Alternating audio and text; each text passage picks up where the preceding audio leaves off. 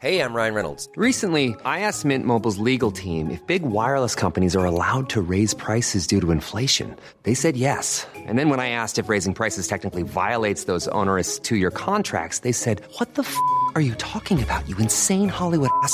So to recap, we're cutting the price of Mint Unlimited from $30 a month to just $15 a month. Give it a try at mintmobile.com slash switch. $45 upfront for three months plus taxes and fees. Promo for new customers for limited time. Unlimited more than 40 gigabytes per month. Slows. Full terms at mintmobile.com. C'est News, il est 5h59. Bienvenue à tous. Merci d'être avec nous. À la une, ce jeudi noir à l'école demain. La moitié des écoles seront fermées. Comment les familles se préparent-elles à vivre cette journée de galère? Reportage à suivre. Un nouveau record avec plus de 368 000 cas de Covid en 24 heures en France. L'Elysée prépare la sortie de crise. Nos informations avec vous, Florian Tardif. À tout de suite, Florian. La province canadienne du Québec va taxer les non-vaccinés. On rejoindra Elisabeth Guedel pour euh, nous expliquer euh, ce qui est prévu. Le témoignage d'Ali, l'un des piétons traînés à Noisy-le-Sec, vous l'entendrez. Que sait-on de ces agresseurs? On verra ça avec vous. Mario Bazac. Toujours pas de décrue à Marmande. Antoine Estève est sur place pour CNews. On va retrouver Antoine dans quelques instants. A tout de suite. L'opération déminage de Jean Castex n'aura pas calmé la gronde des enseignants. L'appel à la grève nationale demain est bel et bien maintenu malgré la simplification du protocole sanitaire dans les écoles. Le premier syndicat du primaire prévoit 75% d'enseignants grévistes, la moitié des écoles fermées. Comment allez-vous vous organiser? Comment s'organisent les familles? Reportage Fabrice Elsner et Jeanne Cancard. On a reçu euh, ce courrier de l'école qui nous informe que l'école sera fermée jeudi. Pour cette parent d'élèves, la grève organisée par les enseignants était prévisible. J'ai été surprise qu'il n'y ait pas un mouvement de grève euh, avant, parce que les enseignants, on leur euh, en demande beaucoup depuis, depuis bah, deux ans maintenant. Alors ici, cette mère de famille s'organise grâce à son activité et au télétravail de son mari. Arthur, 9 ans, pourra rester à la maison avec déjà un programme en tête. Je joue Ah, pas que, pas que. Et je vais faire mes devoirs. À quelques mètres de là, devant l'école primaire d'Arthur, les autres parents tentent eux aussi de trouver des solutions. Mon mari est en télétravail, sinon je sollicite la nounou. Voilà. Jeudi, je suis en télétravail, donc bah, je vais les garder avec moi. J'espère que qu'ils seront sages, hein, mais de toute façon, on n'a pas le choix, donc euh, voilà. Pour une journée, ça va. C'est pas trop, euh, trop, trop contraignant. Des parents d'élèves plutôt compréhensifs face aux revendications des enseignants.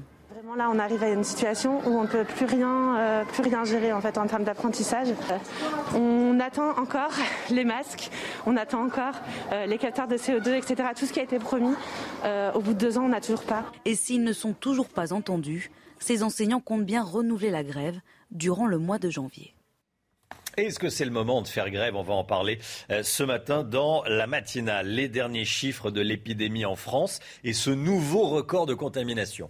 300 000, 368 000 nouveaux cas ont été enregistrés ces dernières 24 heures. À l'hôpital, 25 000 personnes sont hospitalisées. Près de 4 000 patients sont en réanimation. Et enfin, 270 décès ont été recensés ces dernières 24 heures. Et la pression qui s'accentue à l'hôpital alors que près de 4 000 patients sont actuellement hospitalisés en soins critiques, Chana. Et quelle est la situation dans nos établissements de santé? Je vous propose d'écouter la réponse du professeur Bruno Mégarban, chef du service de réanimation à l'hôpital Laré-Boisière Paris. L'hôpital est effectivement sous une certaine pression euh, en raison de trois facteurs. Euh, premièrement, une arrivée significative euh, en hausse de patients contaminés par le variant Omicron, même si un pourcentage de ces patients correspondent à des Covid accessoires, c'est-à-dire pour lesquels le variant Omicron n'est pas responsable de la pathologie qui induit l'hospitalisation. Le deuxième problème, euh, c'est euh, un personnel soignant euh, euh contaminé euh, qui s'absente. et la troisième problématique, qui est une problématique structurelle à l'hôpital public aujourd'hui, c'est un taux de fermeture important de lits d'environ 15%, notamment dans les secteurs d'hospitalisation conventionnelle, par manque de personnel chronique. Le passe vaccinal entre les mains des sénateurs. On l'a appris cette nuit. Le Sénat a rejeté le contrôle d'identité par les cafetiers et les restaurateurs. Le texte voté par l'Assemblée nationale en première, lecture prévoyait qu'en plus des forces de l'ordre, les gérants des lieux soumis au passe vaccinal pourraient procéder à des vérifications d'identité. Ça a donc été rejeté par les sénateurs. Florian Tardif avec nous. L'exécutif, Florian, réfléchit d'ores et déjà c'est normal, à euh, alléger les restrictions sanitaires malgré le nouveau record de contamination. Quelles sont les dernières informations? Qu'est-ce qui est euh, en préparation? On allégerait euh, ces restrictions uniquement, bien évidemment, si l'incidence diminue ces prochaines semaines. Selon nos informations, l'une des premières restrictions qui pourrait bientôt être supprimée par l'exécutif serait les jauges dans les enceintes sportives. À l'heure actuelle, les rassemblements dans ces enceintes-là sont limités à 5000 en extérieur et à 2000 en intérieur. Cette mesure en vigueur jusqu'au 24 janvier euh, pourrait euh, ne pas être prolongée. On estime même que euh, c'est la première restriction qu'il faut lâcher au plus vite au sein de l'entourage du président de la République. Par ailleurs, le gouvernement envisage de désarmer le passe progressivement en fonction de la circulation du virus. Alors là encore, ce n'est pas à l'ordre du jour. Les conditions pour l'heure ne sont pas réunies. On vient d'en parler avec mm. euh, quasiment 370 000 cas enregistrés en 24 heures. Mais on réfléchit d'ores et déjà à voir comment cela pourrait se passer concrètement. L'utilisation euh, du passe sanitaire pourrait être allégée en fonction de la circulation euh, du virus au sein de notre pays. Pour l'heure, les seuils n'ont pas été clairement définis. Voilà ce qu'on nous explique au sein de l'entourage du président de la République. Il reste donc à les définir, mais l'idée est que l'utilisation euh, du pass dans les prochains mois soit proportionné à la situation épidémique dans le pays. Merci Florian. Le Québec va taxer ceux qui refusent la vaccination. Si le montant de cette taxe est encore à l'étude, le gouvernement québécois veut euh, qu'il soit significatif, à savoir, euh, cette taxe ne concernera pas les, personnes ne pouvant pas être vaccinées pour des raisons médicales. On rejoint tout de suite notre correspondante aux États-Unis et en Amérique, euh, Elisabeth Guedel. Elisabeth, bonjour. pour le Premier ministre québécois, les non-vaccinés sont, je cite, un fardeau pour le système de santé. Expliquez-nous.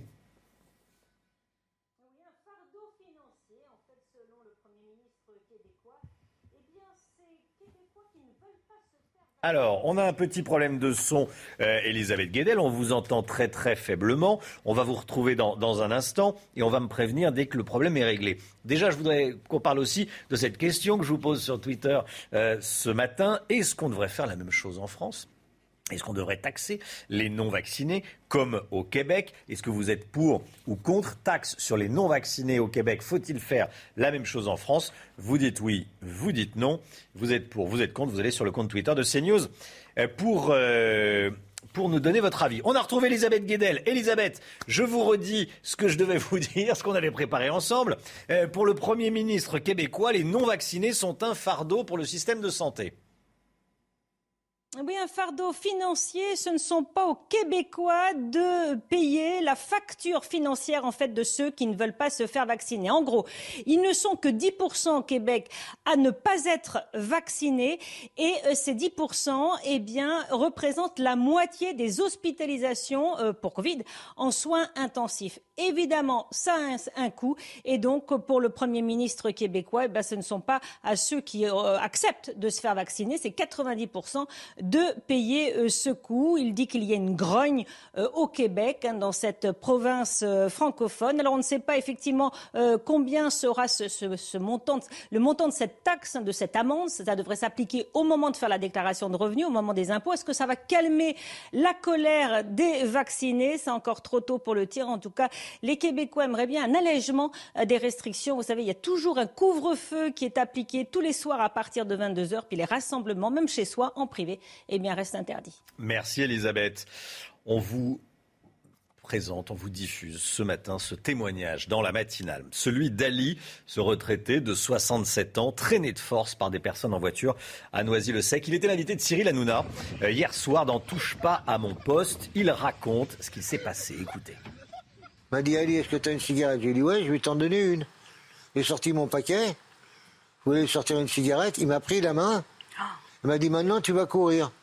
Il a accéléré avec la voiture sur 100 mètres. Je lui ai dit lâche-moi, lâche-moi, je vais tomber. Au bout de 100 mètres, il m'a lâché, je me suis écrasé la tête sur le macadam. Et euh, diverses contusions et des fractures après. Des fractures de, la tête de l'humérus, fracture du pied, une échymose au genou, bien les rappeler, au visage, j'ai recousu à l'arcade. Les mains euh, vont traîner sur le sol aussi, la main droite. Mais ça va quand même. Le pauvre Ali, ça va quand même. Voilà, blessé, euh, ça va quand même. Bon, il a raison de, de positiver. Deux de ses agresseurs ont été placés en garde à vue. Un est toujours recherché. Mario Bazac, euh, qu'est-ce qu'on sait des deux individus en garde à vue? Alors, il y a d'abord le conducteur du véhicule, Amine, qui est âgé de 24 ans, mais aussi le passager qui était euh, à ses côtés au moment euh, des faits, Davnis, qui est âgé euh, de 23 ans. Ils sont en garde à vue pour violence avec arme en réunion et ils sont tous les deux connus défavorablement des services de police et de justice. Le conducteur du véhicule a déjà été condamné pour des faits de consommation de stupéfiants, infraction au code de la route et vol avec effraction. Le passager, lui, est sous le coup d'un sursis et d'une récidive pour violence avec arme en réunion. Ce matin, les deux hommes devraient être déférés et présentés à un juge d'instruction en vue d'une éventuelle mise en examen. Et puis, vous venez d'entendre Ali, hein, ce retraité de 67 ans, l'une des victimes de ces deux hommes, qui a expliqué que euh, pour les approcher, il leur avait demandé une cigarette. Ali qui a également expliqué qu'après avoir déposé plainte, il avait été approché par un autre homme le lendemain euh, sur un marché qui lui avait proposé 1000 euros s'il retirait sa plainte, ce qu'il a évidemment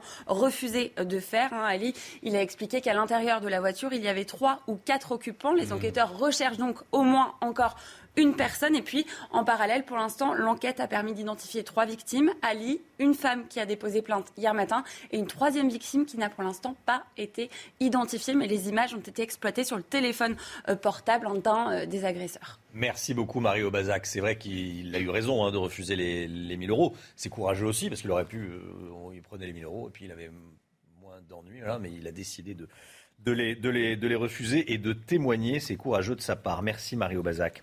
Euh, notez que le ministre de l'Intérieur, Gérald Darmanin, sera l'invité de Laurence Ferrari dans la matinale ce matin à 8h15. Gérald Darmanin, invité de Laurence Ferrari, 8h15 ce matin. Soyez là si vous le pouvez.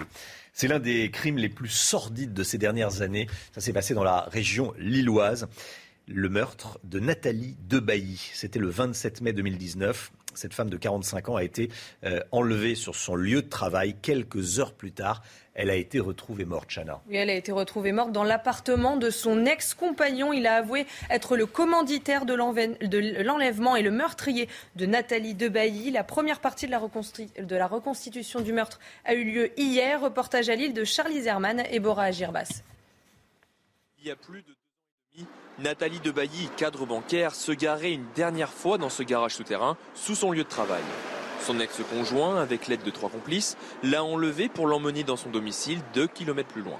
Baïonnée et frappée à coups de cutter, elle avait été retrouvée sans vie par des policiers.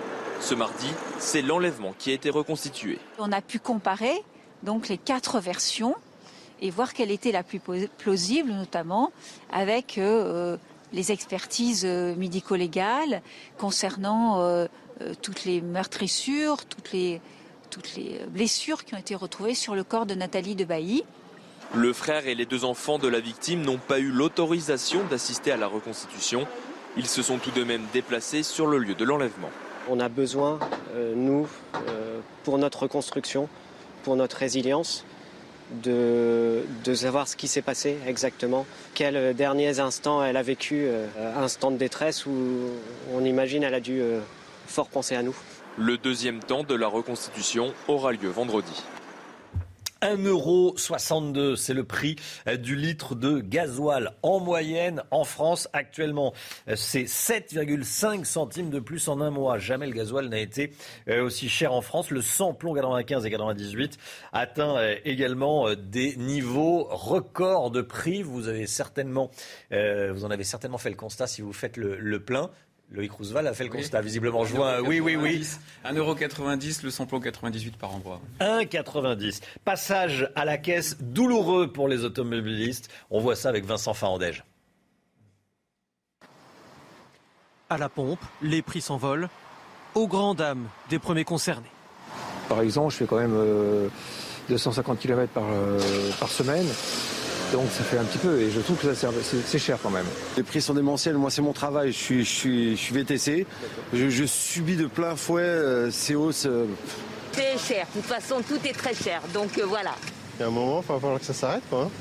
Dans le détail, en un mois seulement, les tarifs au litre ont en moyenne augmenté d'un peu plus de 6 centimes pour le samplon 98 près de 7 centimes pour le samplon 95 et 7 centimes et demi pour le gasoil. Avec cette hausse, les prix atteignent de nouveaux records. Près de 2 centimes le litre pour le samplon 98 par exemple. Le carburant coûte plus cher qu'avant la crise des Gilets jaunes en novembre 2018, plus 5,5% pour le gasoil, près de 12% en plus pour le samplon 95.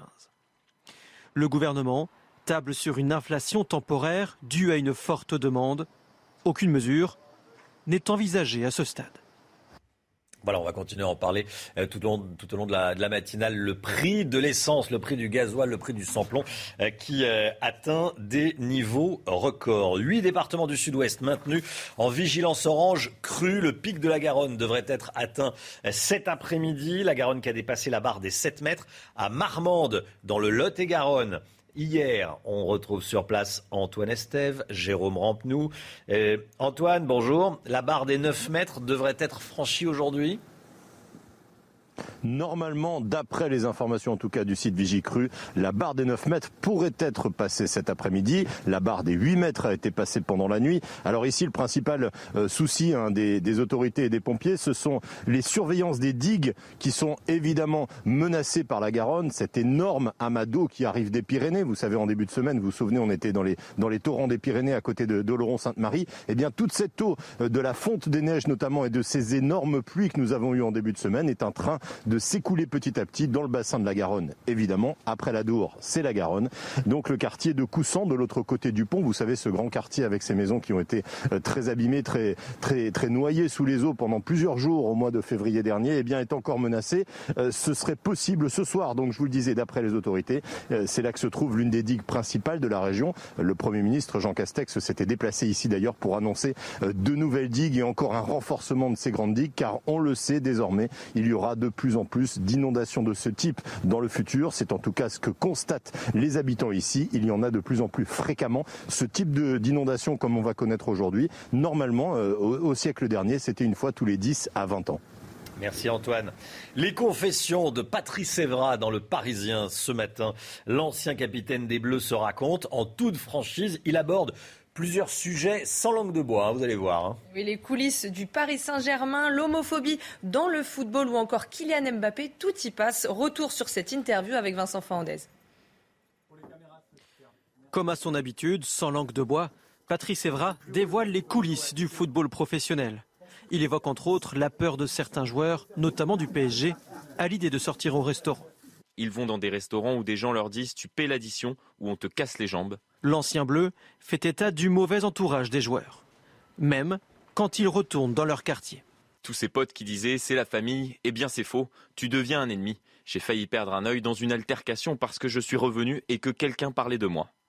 Patrice Evra évoque également le tabou de l'homosexualité dans le sport. Il revient sur l'intervention d'une personne alors qu'il jouait en Angleterre pour parler de ce sujet. Certains de mes coéquipiers ont dit lors de cet échange C'est contre ma religion, s'il y a un homosexuel dans ce vestiaire, il doit dégager du club. L'ancien capitaine des Bleus parle enfin de Kylian Mbappé. Trop formaté, trop clean, et ça cache quelque chose, selon lui. Voilà des propos, euh, j'allais dire sans filtre, en tout cas cash, de Patrice Evra dans le Parisien aujourd'hui en France ce matin. L'écho avec vous, Eric de Ritmaten. Bonjour Eric. Les prévisions de la Banque mondiale, Omicron pourrait ralentir la reprise? Écoutez, oui, ça, ça allait bien jusque-là. C'est vrai que les économies résistaient bien. Euh, bon, Omicron ne, faisait pas si peur que cela. Euh, même d'ailleurs, en France, hein, décembre a été un excellent mois. Janvier est plutôt stable, mais rien de dramatique. Mondial sort ses prévisions. Et là, qu'est-ce qu'on voit? Une chute euh, au niveau mondial, j'entends. Hein. On passerait de 3,9% concernant la croissance à 3,4. Donc ça fait une, dans le pire des scénarios. Hein. Donc ça fait quand même une sacrée dégringolade. Et là, le premier semestre, dit la Banque mondiale, s'annonce très difficile. Alors il y a plein de raisons. Vous l'avez dit tout à l'heure, il y a euh, bien sûr la hausse des prix du pétrole, du carburant, mais il y a aussi les pénuries qui durent, qui durent, qui durent, l'automobile qui ne redécolle pas, les transports maritimes qui tournent au ralenti, le fret qui coûte de plus en plus cher, les matières premières, le beurre, euh, le blé, euh, les aciers, etc. Voilà, ça, ça fait peur. Et qui va en souffrir le plus? Ce sont les pays émergents. C'est ça l'information de la Banque mondiale, les pays pauvres. On, en clair, si vous voulez, on ne voit pas le bout du tunnel. C'est ça le problème. Et dans les pays qui sont, qui sont riches, hein, Là va se poser la question de la hausse des taux. Ça sera la prochaine euh, histoire à raconter, si je puis me permettre, parce que déjà aux États-Unis, les, les, dettes sont de moins en moins rachetées. Qui dit moins de dettes rachetées dit que les obligations doivent monter. Ça veut dire les taux montent pour les rendre plus euh, profitables. Les taux montent et là, c'est un vrai problème. Merci Eric. Restez bien avec nous euh, sur CNews, 6h19. On reviendra sur ce témoignage, témoignage d'Ali, l'une des victimes euh, de ces automobilistes violents qui ont traîné des, des piétons à Noisy-le-Sec. Il parle, il témoigne, vous l'entendrez ce matin. Restez bien sur CNews, à tout de suite.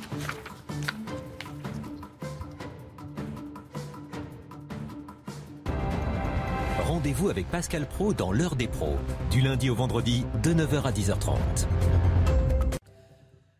C'est News 6h25. Novak Djokovic reconnaît ce matin, je cite, une erreur humaine dans sa déclaration d'entrée en, Australie. Le feuilleton euh, qui ne finit jamais. une erreur humaine, mais qui n'était évidemment pas délibérée pour le numéro 1 mondial de tennis. À son arrivée en Australie, il a déclaré à tort ne pas avoir voyagé lors des 14 jours précédant son vol, sauf qu'il s'était rendu en Espagne quelques jours plus tôt. Il a aussi admis sur les réseaux sociaux une erreur de jugement en recevant un journaliste alors qu'il se savait malade du Covid. On attend toujours hein, de savoir si le gouvernement australien va annuler ou non le visa du tennisman. En rugby, décision radicale de l'instance qui organise les Coupes d'Europe. Les matchs reportés seront finalement annulé. Hein. Et oui, sept matchs initialement prévus en décembre, puis reportés en raison des contraintes sanitaires, ne seront pas joués. Match nul pour tout le monde, 0 à 0, et deux points de classement sont attribués à chaque club. Le temps tout de suite, et on commence avec la météo des neiges. De la vigilance orange encore dans le sud-ouest ce matin, Loïc. Hein. oui, Romain, la tendance est à la décrue dans l'ensemble, excepté sur la partie haute de la Garonne, mais aussi sur un tronçon de l'Adour. Huit départements du sud-ouest restent placés en vigilance orange pour décrue. Les services de Vigicru continuent de surveiller le niveau des cours d'eau. Les conditions sur l'ensemble du territoire pour aujourd'hui se dégradent nuageux de la Manche jusqu'au sud, des nuages sur les départements du nord avec quelques gouttes de pluie localement. À l'avant, beaucoup de grisailles. Attention au brouillard sur l'est, notamment dans le Val de Saône. Un magnifique soleil, en revanche, sur les hauteurs, en montagne, par exemple sur le Jura, mais aussi sur les Vosges, mais aussi les Pyrénées et les Alpes. Dans l'après-midi, toujours ce dégradé nuageux du nord au sud, des nuages sur les départements du nord. À l'avant, du soleil, mais des grisailles parfois tenaces, comme souvent l'hiver avec l'anticyclone. En revanche, toujours ce magnifique ciel bleu des Pyrénées au relief alpin, en passant par l'île de Beauté, du Mistral et de la Tramontane, du vent également sensible sur la Corse. Des températures matinales encore bien basses. Couvrez-vous ce matin de fréquentes gelées, parfois fortes. Moins 5 degrés au Puy-en-Velay, même température vers Rodez. Zéro, pas plus dans la capitale. Un petit degré dans l'île. Les températures l'après-midi seront quasi stationnaires par rapport à hier sur la moitié nord. En revanche, ça va accuser une petite baisse sur la moitié sud. 14 degrés, par exemple, annoncé du côté de Nice. Voilà Romain pour le programme de la journée. C'est News, il est 6h29. Bienvenue à tous. Merci d'être avec nous à la une ce matin. Le témoignage d'Ali, l'un des piétons traînés à Noisy-le-Sec. Vous allez l'entendre dans un instant. Un jeudi noir à l'école demain. La moitié des écoles seront fermées. Comment les familles se préparent-elles à vivre ce qu'il convient d'appeler une journée de galère? Reportage à suivre également. Les passes sanitaires de 800 000 personnes pourraient être désactivées dès samedi prochain, le 15 janvier. De qui s'agit-il? On verra ça avec vous, Florian Tardif. A tout de suite, Florian. Les prix records des carburants, près d'un euro 80 en moyenne pour le samplon 98, 1,62 euro en moyenne pour le gasoil. Est-ce que ça va continuer à monter? On verra ça avec vous, Eric de Ritmaten. A tout de suite, Eric. On vous diffuse donc ce matin le témoignage d'Ali, Témoignage de ce retraité de 76 ans, touchant, vous allez voir, traîné de force par des personnes en voiture à Noisy-le-Sec, Chana. Il était l'invité de Cyril Hanouna dans Touche pas à mon poste hier. Retour sur son récit poignant avec Civil de Lettres. Il est revenu sur son agression dans Touche pas à mon poste. Ce week-end, Ali, un retraité de 67 ans, déambule dans le centre-ville de Noisy-le-Sec lorsqu'il croise des jeunes en voiture. m'a dit Ali, est-ce que tu as une cigarette? J'ai dit ouais, je vais t'en donner une. J'ai sorti mon paquet. Je voulais sortir une cigarette. Il m'a pris la main. Il m'a dit maintenant tu vas courir. Il est alors traîné sur une centaine de mètres. Son agresseur finit par le lâcher. Ali s'effondre sur la route. Fracture de, de la tête de l'humérus, fracture du pied, une échymose au genou, bien les rappeler, au visage, j'ai recousu à l'arcade, mais ça va quand même. Ali porte plainte, mais peu de temps après, un jeune homme de 25 ans tente de faire pression sur lui. Il m'a dit si tu retires ta plainte, le gars, il te donne 1000 euros ce soir. Et je l'ai dit au commissariat, je leur ai dit j'acceptais pas, même c'est pas honnête quoi. Je lui ai dit non. Sur le plateau, il était accompagné de son neveu. Lui a découvert la vidéo sur les réseaux sociaux avant de savoir que l'homme agressé était son oncle. Sur le moment, euh, j'avais qu'une envie, c'est de... De vous rendre justice vous-même. Exactement. Effectivement, j'étais très en colère. Mais on a demandé à tout le monde d'apaiser les choses. Le conducteur a été arrêté lundi et un deuxième suspect s'est rendu de lui-même mardi matin. Tous les deux ont été placés en garde à vue. Voilà, témoignage d'Ali, 67 euh, ans, une agression qui suscite la colère. Hein. oui, la colère et l'indignation notamment des habitants de Noisy-le-Sec. Écoutez leur réaction au micro de Sacha Robin. Évidemment qu'on est tous scandalisés, mais euh, il faut essayer de voir la globalité euh, de la situation et s'apercevoir que ça, c'est justement un signal d'alarme. Peut-être des quartiers où c'est moins facile, mais bon, ça m'est arrivé de sortir le soir seul, d'aller à Paris, de revenir. bon, je ne suis pas angoissée. Hein c'est inadmissible.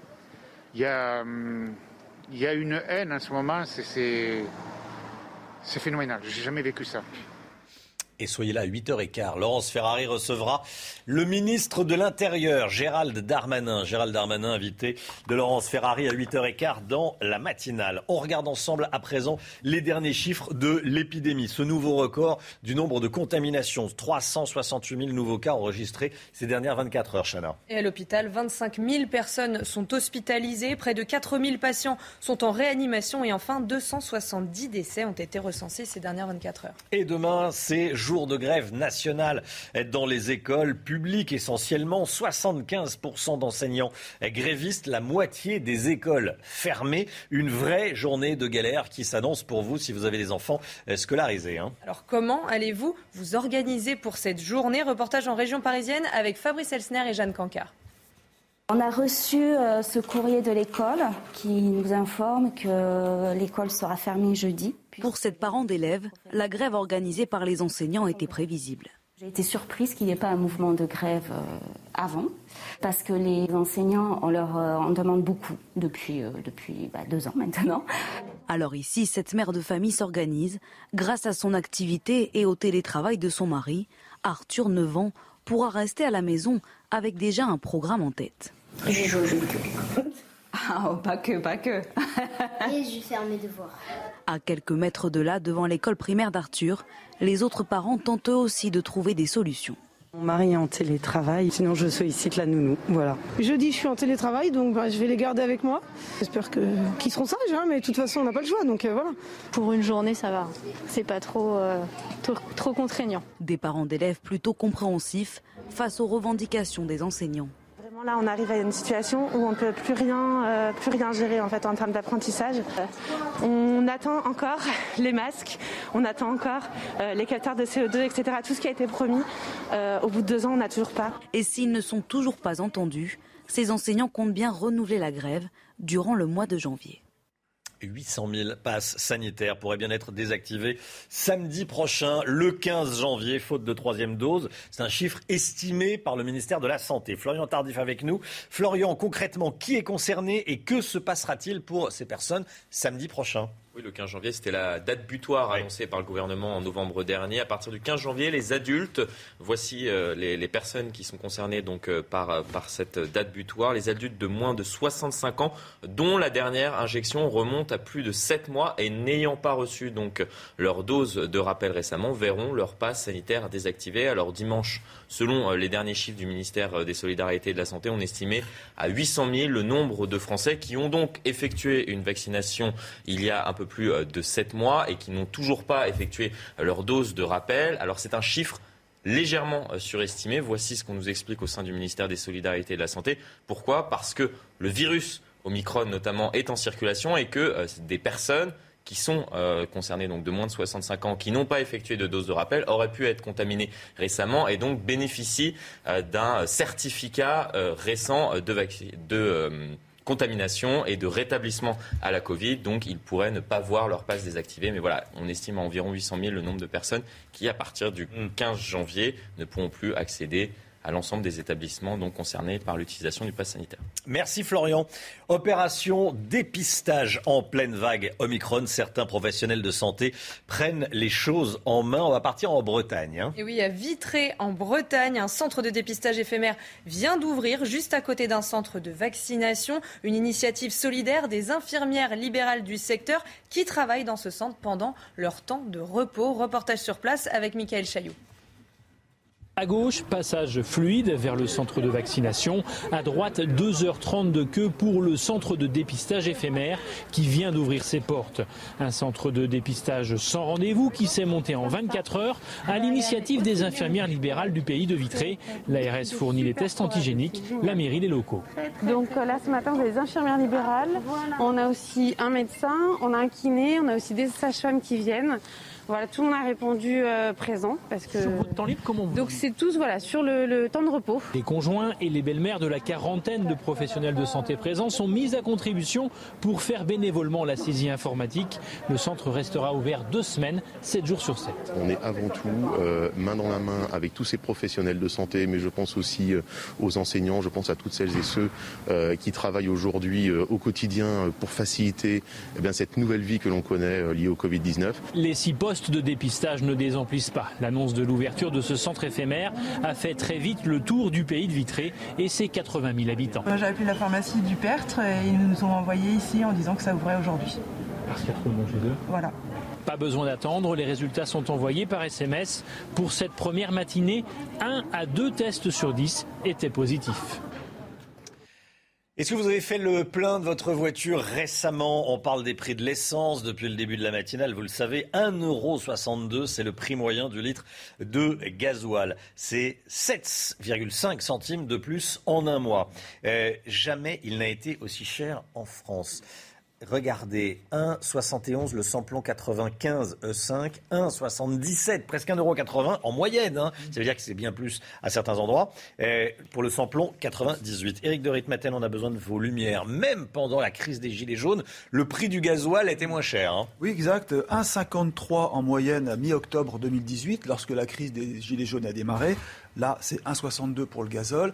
Et le problème, c'est que ça n'est pas prêt de s'arrêter. Parce que quand on consulte les spécialistes, les analystes, qu'est-ce qui se passe? Eh bien, c'est que la crise actuelle, Omicron, finalement, a peut-être été surévaluée au départ et qu'on voit bien que l'économie est appelée quand même à être solide. Il n'y a pas autant de restrictions que cela. Le trafic aérien reste important, internationalement parlant. Et donc, les commandes de pétrole restent euh, soutenues.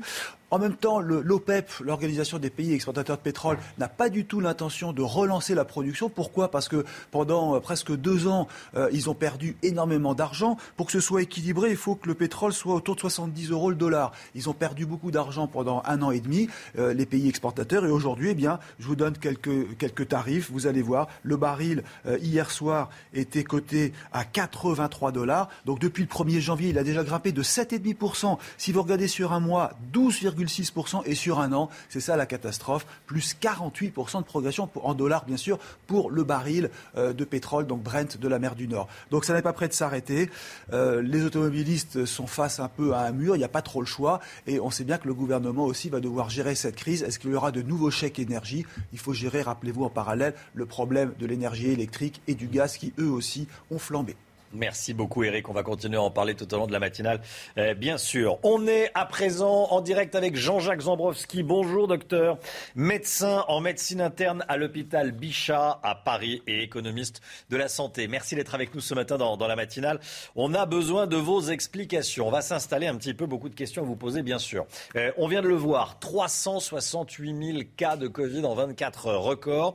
Euh, on peut parler de, rat, de raz-de-marée. Est-ce qu'on est sur le haut de la vague? Ou est-ce que ça va continuer à monter? Alors ça, ça consiste à avoir une boule de cristal et malheureusement, les épidémiologistes n'ont pas une boule de cristal parfaitement fonctionnelle. Il est probable qu'on n'est pas loin du haut de la vague, en tout cas, c'est ce que les modélisateurs euh, prévoient, c'est aussi ce que nous montre l'expérience des pays voisins. On n'est pas loin, en tout cas on est vers la fin de Delta et on n'est euh, pas loin du sommet de Micron, mais ça peut encore monter un petit peu et il faut être extrêmement vigilant, bien sûr. Alors, il n'y a pas de raz-de-marée en, en soins critiques, hein. moins de 4000 malades. Euh, on est désormais certain qu'Omicron est moins dangereux que Delta? Alors là encore, la certitude n'appartient pas au vocabulaire des gens raisonnables. On a de bonnes raisons de le penser, ne serait-ce que par les pays qui sont 15 jours ou 3 semaines en avance sur nous et où il semble qu'effectivement euh, Omicron soit moins euh, dangereux que Delta. C'est-à-dire que le nombre de personnes atteintes, vos chiffres le montrent, hein, augmente considérablement alors que le nombre d'admissions par jour en soins critiques, en réanimation, augmente moins, augmente peu. 100 à 200 personnes par jour, c'est évidemment beaucoup, ça met le système en tension, mais ça tend à prouver ce que vous, euh, la question que vous posez, c'est-à-dire Omicron semble moins dangereux que Delta. Mais si je vous suis, on connaîtra l'exacte dangerosité euh, d'Omicron qu'après l'épidémie? Oui, c'est comme le résultat des courses, le résultat d'un match de football. Donc on a le résultat quand c'est fini. Euh, non, à dire vrai, il faut être extrêmement vigilant. Et ça explique parfois les, attitudes peu compréhensibles de telle autorité dans tel ou tel pays, pas juste chez nous. On voit que les, différentes euh, entités en charge euh, sont extrêmement vigilantes, regardent les chiffres, sinon heure par heure, du moins jour par jour, et, et, et essayent d'acquérir des certitudes. Des certitudes, on n'en a pas énormément. On sait que, par par exemple, comme il y a la conjonction de la montée en puissance de Omicron et puis de l'indisponibilité d'un certain nombre de, de personnel à l'hôpital, par exemple, eh bien, on se dit que euh, l'incapacité des services de réanimation ou de soins critiques à prendre en charge une vague importante de patients va croissant, d'où l'inquiétude, d'où la vigilance. C'est une vigilance extrêmement attentive pas une panique, mais une vigilance extrêmement attentive, à défaut d'être inquiète. Hmm. Euh, une question sur la grève dans les écoles. Demain, fini les tests PCR euh, en cas de, détection d'un cas dans une classe. Euh, pas de fermeture de classe dès le premier cas, comme c'était le, le cas avant. Comment est-ce que vous jugez cette stratégie? Pragmatique elle est pragmatique. On, reçoit de la Direction générale de la santé, du professeur Salomon, euh, un, replat, il y a une réitération du mail qu'il avait envoyé il y a quelques jours pour bien expliquer tellement elle est complexe la stratégie nouvelle et, montrer que les mesures sont prises dans un but de simplification à la fois pour les familles et pour le réseau des laboratoires et des pharmaciens euh, qui pratiquent les analyses. Donc euh, la réponse est pragmatique. Maintenant, on peut comprendre l'inquiétude des pharmaciens et des parents d'élèves. Euh, de se dire que tous les moyens ne sont peut-être pas donnés aux écoles pour assurer, par exemple, les gestes barrières, l'hygiène des mains, euh, le fait qu'on comprend très bien qu'un parent ne puisse aller chercher son enfant euh, qu'à la fin des cours, mais pendant ce temps-là, quid de la contagion, quid des cantines? Il y a encore des questions qui se posent. C'est extraordinairement difficile à gérer. Encore une fois, c'est facile de crier haro sur le Baudet ou sur le ministre. La réalité, c'est que c'est extrêmement compliqué. Merci beaucoup, docteur. Merci, Jean-Jacques Zambrowski, d'avoir été en direct avec nous euh, ce matin dans, la matinale CNews. Très bonne journée à vous. Cette question euh, que je vous pose sur euh, le compte Twitter de CNews, taxe sur les non-vaccinés au Québec. Ça va être mis en place, une taxe sur les non-vaccinés au Québec, une région canadienne évidemment. Faut-il faire la même chose en France? Oui, 21%. Non, 79%. Vous continuez à donner votre avis sur le compte Twitter de CNews. Le sport, tout de suite. On a des nouvelles de Djoko, Novak Djokovic.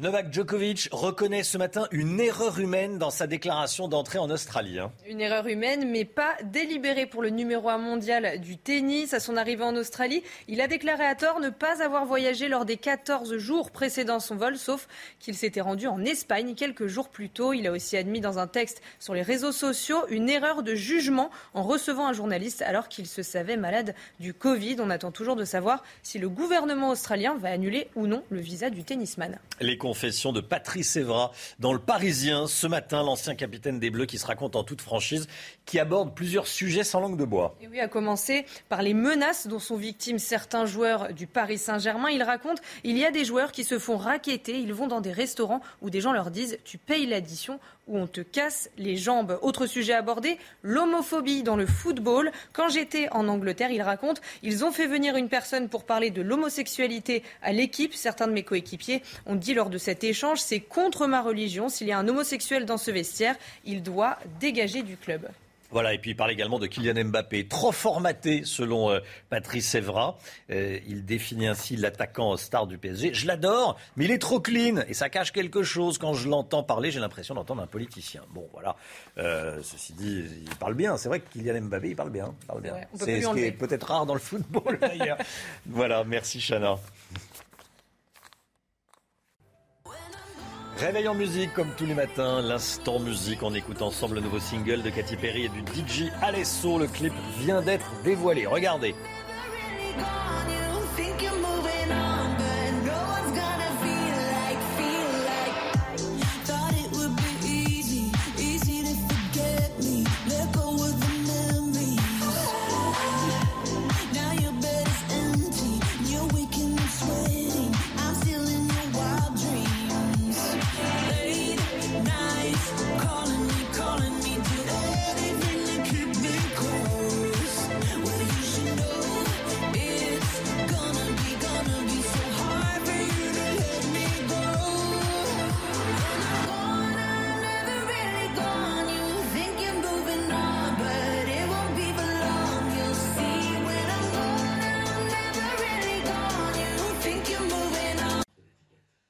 6h47, bon réveil à tous. Le gouvernement est en train de, préparer un plan de sortie de crise, un plan de sortie de crise préparé au sommet de l'État. Quelles sont nos informations ce matin? On verra ça avec vous, Florian Tardif, dans un instant. Et puis dès le début du journal de, de 7h, on sera aux côtés des familles qui se préparent demain à vivre une journée de galère. Et oui, la moitié des classes seront fermées demain à cause de la grève des professeurs. On est à vos côtés. À tout de suite. Rendez-vous avec Jean-Marc Morandini dans Morandini Live du lundi au vendredi de 10h30 à midi. C'est News, 6h53, la politique avec vous, Florian Tardif. Près de 370 000 contaminations enregistrées en 24 heures en France. Selon les professionnels de santé, nous pourrions atteindre prochainement le pic de cette nouvelle vague de contamination. Florian, euh, selon les informations du service politique de CNews, le gouvernement, on va dire le plus haut sommet de l'État, prépare d'ores et déjà une sortie de crise. Quelles sont ces informations? Eh bien, souvenez-vous, Romain, il y a un peu plus d'un an est apparu le concept de monde d'avant et de monde d'après. Nous n'allons pas euh, philosopher autour de cette notion, de ce concept, mais il est question aujourd'hui d'aborder le monde d'après, celui d'après la vague Omicron, ou plutôt des restrictions qui seront en vigueur lorsque cette nouvelle vague sera derrière nous. Vous allez comprendre dans un instant. Selon euh, nos informations, si aujourd'hui le gouvernement estime que le pass sanitaire prochainement passe vaccinal est un outil essentiel dans la gestion euh, de l'épidémie. L'utilisation euh, de ce passe, nous assurons dans l'entourage d'Emmanuel Macron, est amenée à être progressivement réduite.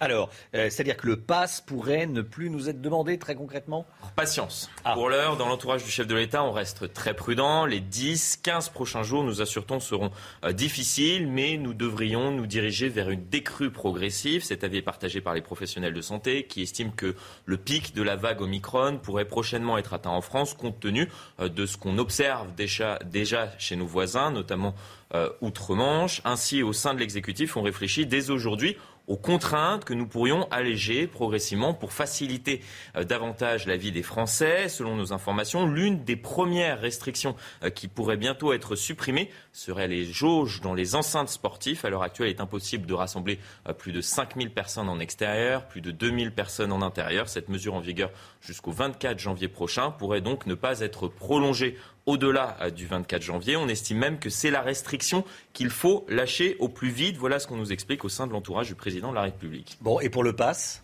Alors pour l'heure, au sein de l'entourage du, euh, du, président d'Emmanuel Macron, on estime que le pass est un élément, je le disais tout à l'heure, euh, essentiel de pilotage dans la gestion de cette crise sanitaire. On avance que c'est un outil précieux et qui nous a servi pour éviter de fermer de nouveau les bars, les restaurants ou encore les lieux de culture dû à une forte circulation du virus. Cependant, le gouvernement envisage dès à présent donc de désarmer progressivement ce pass en fonction, je précise bien, en fonction de la circulation du virus, c'est-à-dire que l'utilisation du pass prochainement vaccinal pourrait être progressivement allégé en fonction de la diminution euh, de l'incidence dans notre pays. Pour l'heure, les seuils n'ont pas encore été euh, définis. Nous indiquons dans l'entourage du président de la République. Il reste donc à être euh, défini par l'exécutif. Il y aura bien évidemment un passage devant le Parlement. Voilà ce qu'on nous assure dans l'entourage du président. Mais l'idée est que l'utilisation du pass sanitaire, prochainement pass vaccinal, soit proportionnée à l'incidence en France. Florian Tardif. Merci beaucoup Florian pour toutes ces informations. 6h56. Restez bien avec nous. 8h15, un rendez-vous, votre euh, rendez-vous politique avec Laurence Ferrari qui reçoit ce matin le ministre de l'Intérieur, Gérald Darmanin. Gérald Darmanin, invité de Laurence Ferrari, 8h15 dans la matinale. Soyez là si vous le pouvez, bien sûr. 6h57, le temps avec Loïc Roosevelt tout de suite. Le niveau de l'eau continue de monter à, Marmande, dans le Lot-et-Garonne, Loïc. Hein. Oui, à Marmande, où on dépasse les 8 mètres de haut. Mais dans l'ensemble, la tendance est à la décrue sur euh, les régions du sud-ouest. Plusieurs départements, 8, sont encore placés en vigilance orange crue. Les services de Vigicru continuent de surveiller le niveau des euh, cours d'eau. Les conditions sur l'ensemble du territoire pour cette journée. Ce matin, des nuages fréquents sur les départements près de la Manche, avec quelques gouttes de pluie, très localement sur les côtes.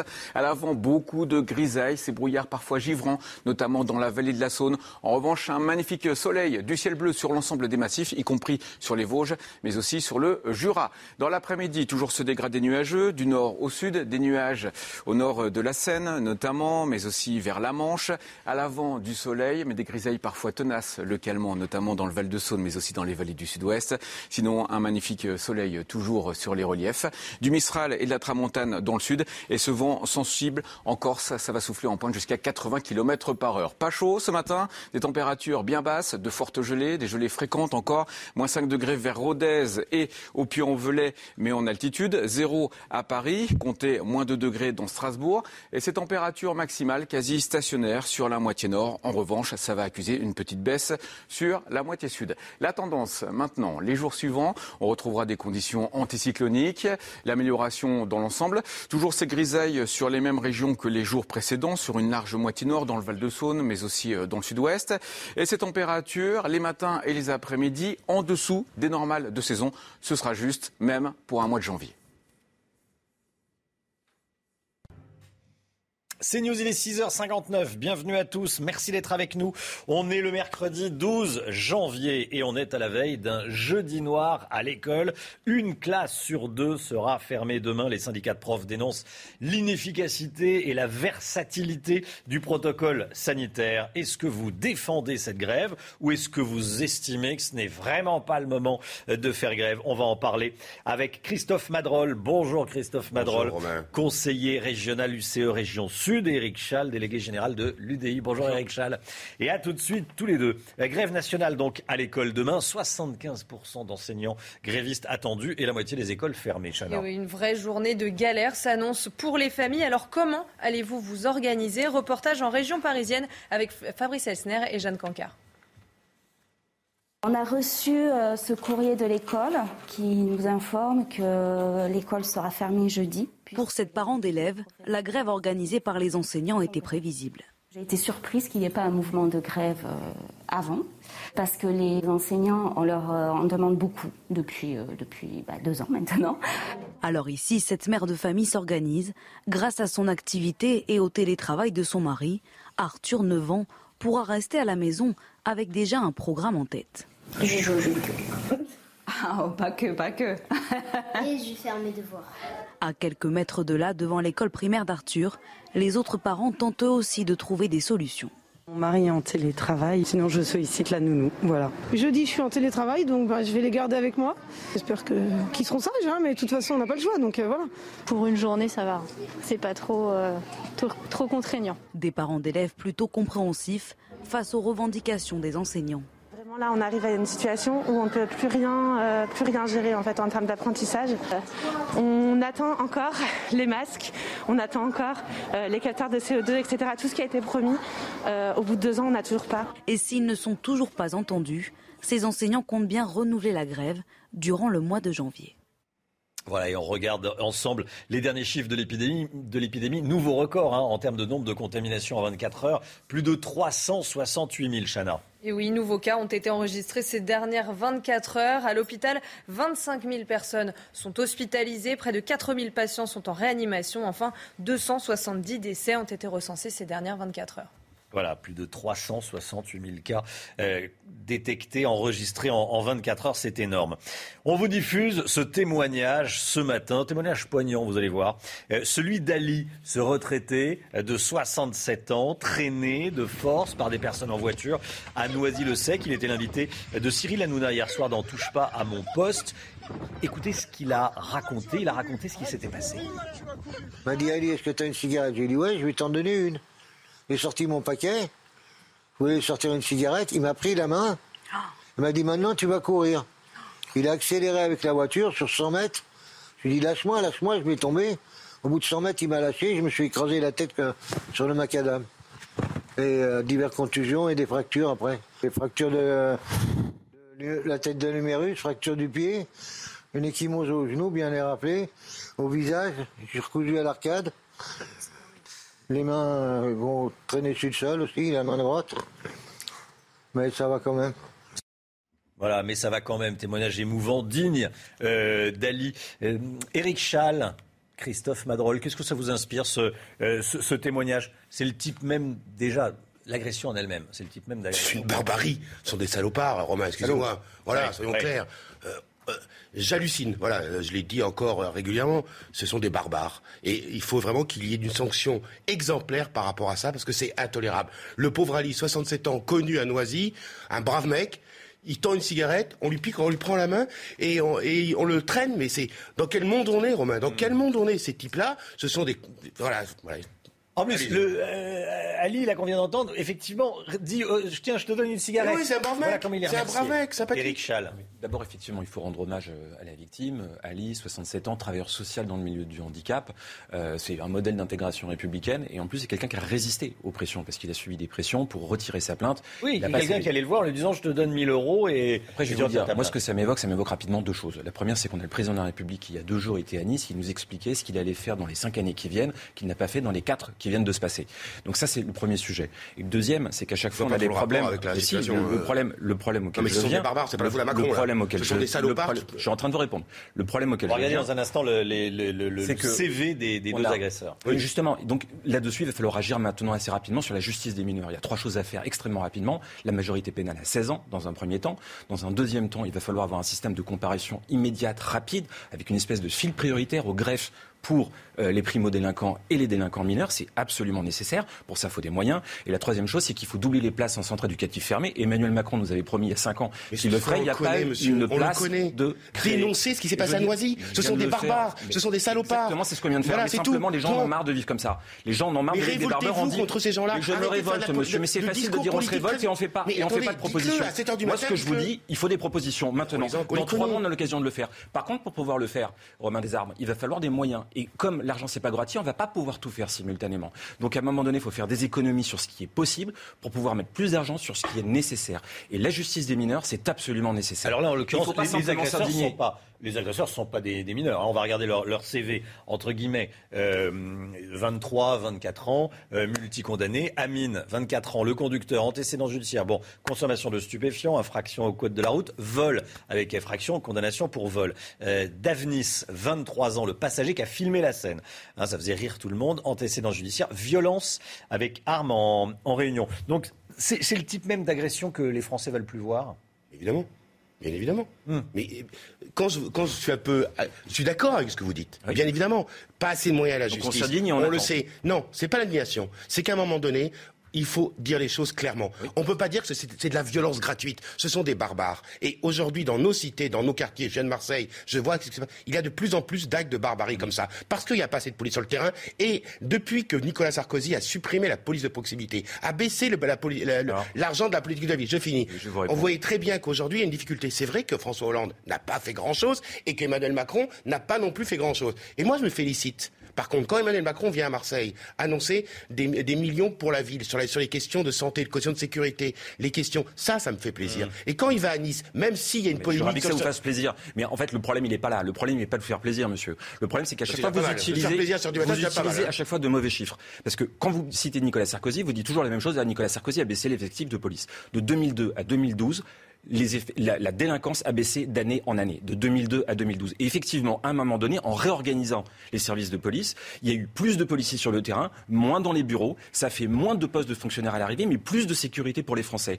depuis 2012, de 2012 à aujourd'hui, François Hollande, Emmanuel Macron compris, on a chaque année une augmentation de la délinquance. Vous aurez Gérald Darmanin sur votre plateau dans 45 minutes, euh, vous lui poserez la question, tous les ans ça augmente, et avant, tous les ans ça descendait. Alors vous pouvez dire qu'il y a moins d'effectifs, mais la réalité c'est que les résultats étaient là. Donc ne comparez pas ce qui n'est pas, pas envie de avec vous, parce que... Bah, même c'est dommage parce que c'était intéressant. Non, non, j'ai pas envie de vous renvoyer au chiffre de Nicolas Sarkozy, j'ai pas envie de m'opposer avec, avec un ami Jean-Christophe Lagarde à 7h du matin, parce que j'adore Jean-Christophe, et je pense que le travail qu'il fait dans les banlieues et va dans le bon sens. J'ai pas envie de polémiquer. Simplement, j'ai envie de dénoncer à un moment donné et encore piquer un coup de gueule en disant qu'il y en a marre de cette barbarie. et quand vous avez et quand vous avez un CV comme cela, je ne comprends même pas Comment c'est possible aujourd'hui Vous voyez C'est vrai que ces gars-là ont pas bien, ont pas bien peur de, de, de, la police. Alors la police, bon, mais, mais une minute, on revient et on se dit euh, bon, voilà, euh, c'est un acte de barbarie, c'est terrible. Non, mais la question maintenant, dans trois mois on a une présidentielle. Les Français l'attendent. Il faut répondre à ce type de problématique-là. Donc on se dit, oh, c'est des actes de barbarie, on attend. Non, il faut absolument faire des choses. Et je vous l'ai dit, il y a des mesures à prendre immédiatement,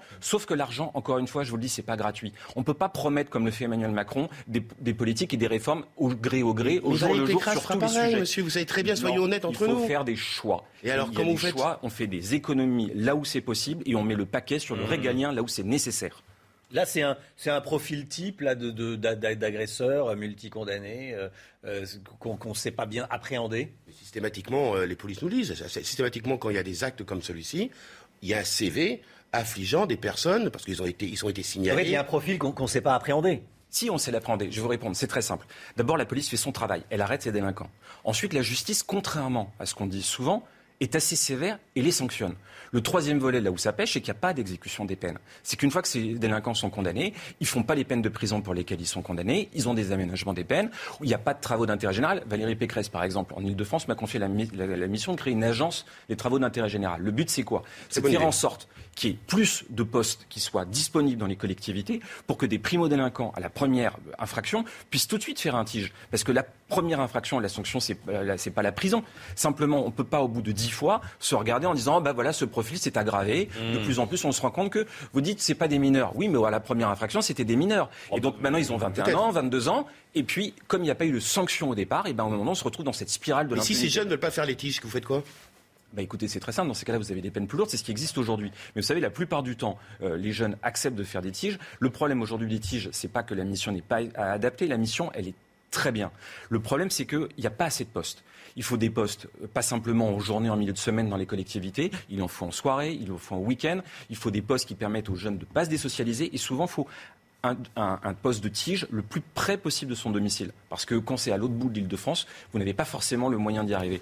Mais plus on créera de postes, plus on aura cette tige, TIG, travail d'intérêt général, évidemment. Vous savez, en, écoutant et en venant régulièrement euh, débattre ici, je me rends compte que si on, on s'oppose, Pécresse, Macron ou d'autres, sur la question de la sécurité, on n'arrivera à rien je pense qu'aujourd'hui, on a tout intérêt de faire un pacte républicain sur la question de la sécurité. Et moi, j'aimerais qu'au deuxième tour de la présidentielle, il y ait un pacte je rêve peut-être. On est le 12 janvier, mais en tout cas, c'est bien. Il y avait un pacte. Il y avait un pacte hier pour la sécurité des élus. C'est-à-dire que tous les représentants euh, des partis euh, présents au Parlement sont allés voir Richard Ferrand. Là, il y a, pour la sécurité des élus, tout le monde est d'accord pour euh, faire un pacte. Effectivement, c'est une Je pense faire un pacte pour la sécurité des Français. Parce que si on arrive à un moment donné, on verra comment se passera la présidentielle. J'espère qu'elle se passera bien et très démocratiquement. Si on arrive au deuxième tour à faire ce pacte sur la sécurité, en disant ce que vous dites, à ce moment-là, on peut avancer. Mais si on s'oppose politiquement sur la question de la sécurité, je pense qu'on tournera sur des mmh. discussions politiciennes et on, se retrouvera dans la même situation dans deux ans dans le débat que nous avons aujourd'hui. Allez, j'aimerais qu'on parle de la grève à l'école. Euh, grève à l'école demain, ça va être une galère, comme on dit, pour les parents qui vont s'organiser. Il y a le télétravail, il y a les grands-parents, il y a euh, les amis. Bon, c'est la grande débrouille.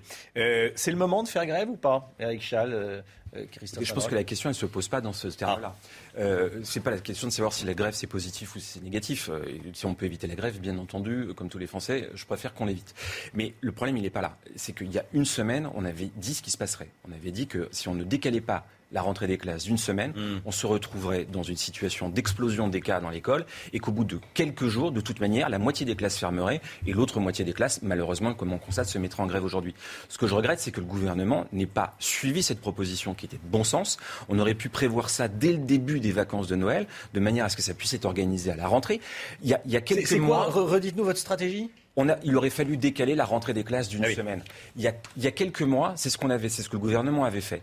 Et avec moins de cas dans les écoles. En décalant d'une semaine, on aurait évité cette, facteur, enfin, cet effet ciseau qu'on a eu au lendemain des fêtes de Noël et du 31 décembre. Avec des lundi matin, à distance Le lundi matin, une semaine, non, juste d'une semaine, on décale et on rattrape la scolarité. Vous pensez que ça avec M. Chal Non, mais écoutez, c'est ce qu'on a fait, c'est ce qu'on a fait à Pâques. C'est exactement ce qui s'est passé à Pâques. On a décalé. Ah bah, à la guerre comme à la guerre, mais est-ce que euh, maintenant ce que on peut dire, c'est que le lundi 3 au matin, on s'est retrouvé dans une situation où beaucoup d'enfants qui étaient contaminés et qui n'étaient pas encore, qui n'avaient pas encore de symptômes, se sont retrouvés à l'école et le mardi matin. Enfin, le lundi soir, ils étaient plus qu'en cas contact, ils étaient contaminés. Du coup, tous leurs camarades de classe étaient devenus contaminés. Et ça, on le savait, on l'avait dit, et tout le monde l'avait indiqué. Moi, je pense que pour des raisons comment dire, politique, parce que c'était l'opposition qui l'avait demandé. Le gouvernement n'a pas voulu explorer cette voie, qu'il avait lui-même mis en place. vous savez, économique également. Hein. Mis en place la question. du coup, on a eu la guerre et le déshonneur, puisqu'une semaine après, on se retrouve dans la même situation où finalement les classes sont fermées. Et en plus, on a maintenant des contaminés en quantité bien plus importante. Christophe Madrol. Est-ce que c'est le moment de faire grève? Non. Mais moi, je comprends les instituts et les profs. Parce qu'aujourd'hui, euh, je vois dans les cas réels de mes propres enfants, euh, la directrice de l'école de, ma fille me dit qu'aux gens en ce moment, ne plus, il n'y a plus d'école, ils font de la garderie. Ils ne savent pas quels sont les enfants qui viennent ou qui viennent pas. Les instituts ne savent, ils savent, savent pas le matin qu'est-ce qui se passe ou qu'est-ce qui se passe pas. Moi, il y a deux choses. Un, euh, est-ce que c'est le moment de faire grève? J'en sais rien, je le regrette parce que c'est toujours pénible une grève. Je verrai demain comment je m'organise avec ma femme. Deux, moi, j'hallucine sur euh, Jean-Michel Blanquer que je trouve très arrogant par rapport à ses troupes. je suis assez étonné. Vous savez, quand on est ministre de l'Éducation nationale, quand on est ministre de la police, on soutient ses équipes, on soutient ses troupes. Et c'est pas la première fois que je remarque que Jean-Michel Blanquer est très éloigné de ses équipes. Et aujourd'hui, les équipes éducatives, quelles qu'ils soient, parce que vous parlez des instituts, mais aussi les inspecteurs qui vont faire grève demain. Et c'est la première fois que les inspecteurs de l'Éducation nationale seront dans la rue aux côtés des, des enseignants. Monsieur Blanquer, l'école, l'école de la République, c'est, c'est, c'est un socle de notre, notre, nation. Respectez vos enseignants, respectez l'éducation nationale. C'est en vite le message que je veux, je donner aujourd'hui. C'est important. Vous voulez une codirection, c'est-à-dire un ministre et des, et des enseignants non, je veux, je veux que Madame, je veux que Monsieur Blanquer comprennent la situation. Quand on fait des promesses à l'éducation nationale, les promesses, les instituts qui sont en face à face pédagogique, ils entendent qu'il y ait des classes aérées. Ils attendent les, les moyens qu'on leur donne. Aujourd'hui, le quoi qu'il en coûte doit aller aussi à l'école. Eric Schall. Moi, c'est pas ça qui m'évoque le plus dans cette affaire du protocole sanitaire, c'est qu'on a vu que le gouvernement a changé cinq fois le protocole en dix jours. Non, mais sur Blanquer, sur euh, Jean-Michel Blanquer veut euh, en fait laisser les, les, les écoles ouvertes. En gros, euh, voilà, et, éviter de fermer pour que les parents puissent laisser leurs enfants et aller travailler et qu'on bloque pas. Voilà, l'idée. Il n'est pas un peu abandonné en race campagne d'ailleurs par euh, Castex et... Non, parce que laisser les écoles ouvertes, c'est l'objectif de tout le monde. Mais à un moment donné, si vous reculez hmm. deux ou trois jours, si on avait, encore une fois, je vous le redis, décalé d'une semaine, on aurait pu, du coup, plus facilement avoir cet objectif de laisser les écoles ouvertes. Tout le monde le souhaite parce que c'est très embêtant pour les enfants quand ils sont désocialisés, quand ils vont pas à l'école. Il faut absolument laisser ouvert, d'abord pour les enfants et ensuite, bien entendu, pour les parents.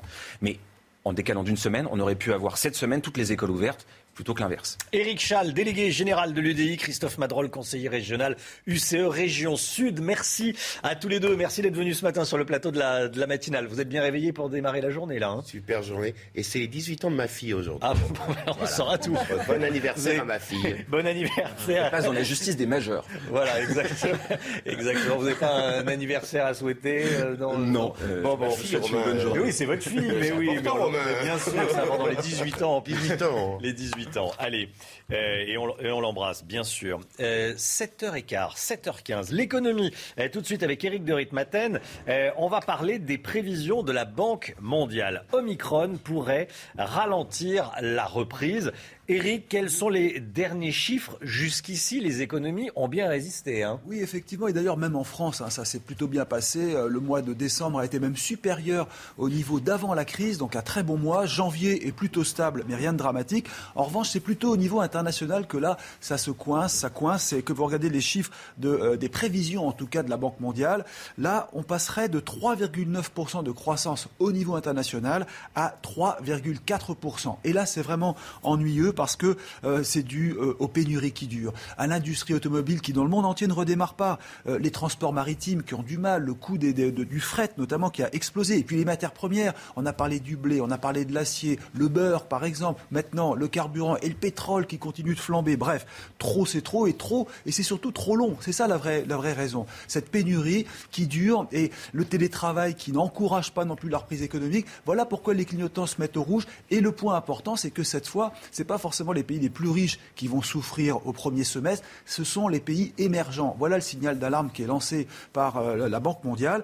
Dans les pays riches, la question, eh bien, qui se pose, ce sont les taux d'intérêt, parce que euh, les grands États comme les États-Unis maintenant vont ralentir le rachat des dettes. Et si on ralentit le rachat des dettes, il faut augmenter euh, le rapport des obligations pour les rendre plus attractifs. Qui dit augmenter le rendement des obligations, c'est monter les taux. Et quand on monte les taux, eh bien voilà, c'est l'économie qui risque de souffrir. En Europe, on commence à en voir les effets puisque les taux ont légèrement remonté et déjà l'État français est obligé de provisionner plus pour la charge de la dette. Donc on est mal parti pour cette fameuse dette, ce fardeau en tout cas en France qui explose littéralement. Merci Eric. Novak Djokovic euh, donne de ses nouvelles. Il reconnaît ce matin une erreur humaine dans sa déclaration d'entrée en Australie. On vous dit tout tout de suite. Joko publie donc un communiqué, il euh, déplore, il, il concède, il reconnaît une erreur humaine qui n'était évidemment pas délibérée. C'est ce qu'il dit en tout cas dans, dans ce communiqué, Chana. oui, alors que s'est-il passé? Eh bien, À son arrivée en Australie, il a déclaré à tort ne pas avoir voyagé lors des 14 jours précédents son vol, sauf qu'il s'était rendu en Espagne quelques jours plus tôt. Il a aussi admis dans un texte sur les réseaux sociaux une erreur de jugement en recevant un journaliste alors qu'il se savait malade du Covid. On attend toujours de savoir si le gouvernement australien va annuler ou non le visa du tennisman. Et puis les confessions de Patrice Evra dans le Parisien. Ce matin, l'ancien capitaine des Bleus se raconte en toute franchise. Hein. Et oui, il aborde plusieurs sujets sans langue de bois, à commencer par les menaces dont sont victimes certains joueurs du Paris Saint-Germain. Il raconte il y a des joueurs qui se font raqueter, ils vont dans des restaurants où des gens leur disent tu payes l'addition ou on te casse les jambes. Et puis autre sujet, hein. c'est complètement fou. Et autre sujet abordé, l'homophobie dans le football. Quand j'étais en Angleterre, il raconte, ils ont fait venir une personne pour parler de l'homosexualité à l'équipe. Certains de mes coéquipiers ont dit lors de cet échange, c'est contre ma religion. S'il y a un homosexuel dans ce vestiaire, il doit dégager du club. Et puis il parle également de Kylian Mbappé, trop formaté au goût de Patrice, de Patrice Evra. Et oui, voilà hein. comment il définit l'attaquant du Paris Saint-Germain. Je l'adore, mais il est trop clean et ça cache quelque chose quand je l'entends parler j'ai l'impression d'entendre un politicien du bus quand on nous demande. Voilà, parler, parler comme un politicien, c'est pas, c'est pas un, ah compliment dans la bouche de Patrice Evra, hein, Christophe Madrol et Richal. Bon, voilà. Euh, merci d'être resté avec nous. Euh, pas les... mes 18 ans de mai, c'était Non, mais bien sûr, mais on souhaite un joyeux anniversaire à votre fille, Christophe. Non, mais je savais que c'était avec toi, je savais que tu allais rebondir facile en fait. c'est un grand moment les 18 ans. Hein. C'est un grand moment pour le père et pour elle aussi. C'est pas le bordel que c'est de l'organiser les 8 ans. Ah bah ça j'imagine en ce moment organiser un anniversaire. Un truc, mais j'hallucine. Parce que les copains, les, adultes demandent que les ados soient toutes autotestés. Demande à un ado de 18 ans de faire son autotest. Euh, j'ai pas vérifié, j'ai pas vérifié à l'entrée de la soirée c'est les, organiser les anniversaires en ce moment. Effectivement, il y a la grève à l'école en ce moment et organiser les anniversaires. Allez, 7h20, euh, on accueille, on accueille Pierre Chasseret. Bonjour Pierre, on va parler des prix des carburants qui augmentent, qui augmentent, qui augmentent. Vous allez voir ça dans, dans un instant. À tout de suite Pierre. Rendez-vous avec Pascal Pro dans l'heure des pros, du lundi au vendredi de 9h à 10h30.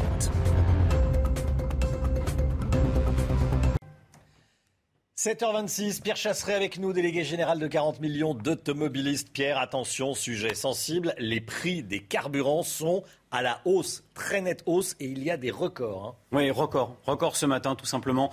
1,62€ de moyenne en France sur le litre de diesel. Alors j'ai pris les tarifs. C'était 1,53€ au moment des Gilets jaunes. C'était 1,55€ lors de la crise d'octobre 2021, il y a quelques semaines, qui avait mis en place derrière le chèque carburant. La raison, eh bien, à l'international, vous avez une reprise économique, une reprise. Les confinements se font s'éloigne et hmm. très peu de pays ont recours au confinement. Il y a plus de monde en voiture et on a encore le télétravail en France. Je vous laisse imaginer ce qui va se passer lorsqu'il y aura une vraie reprise du travail où les Français seront tous dans leur voiture. Ça augmentera encore.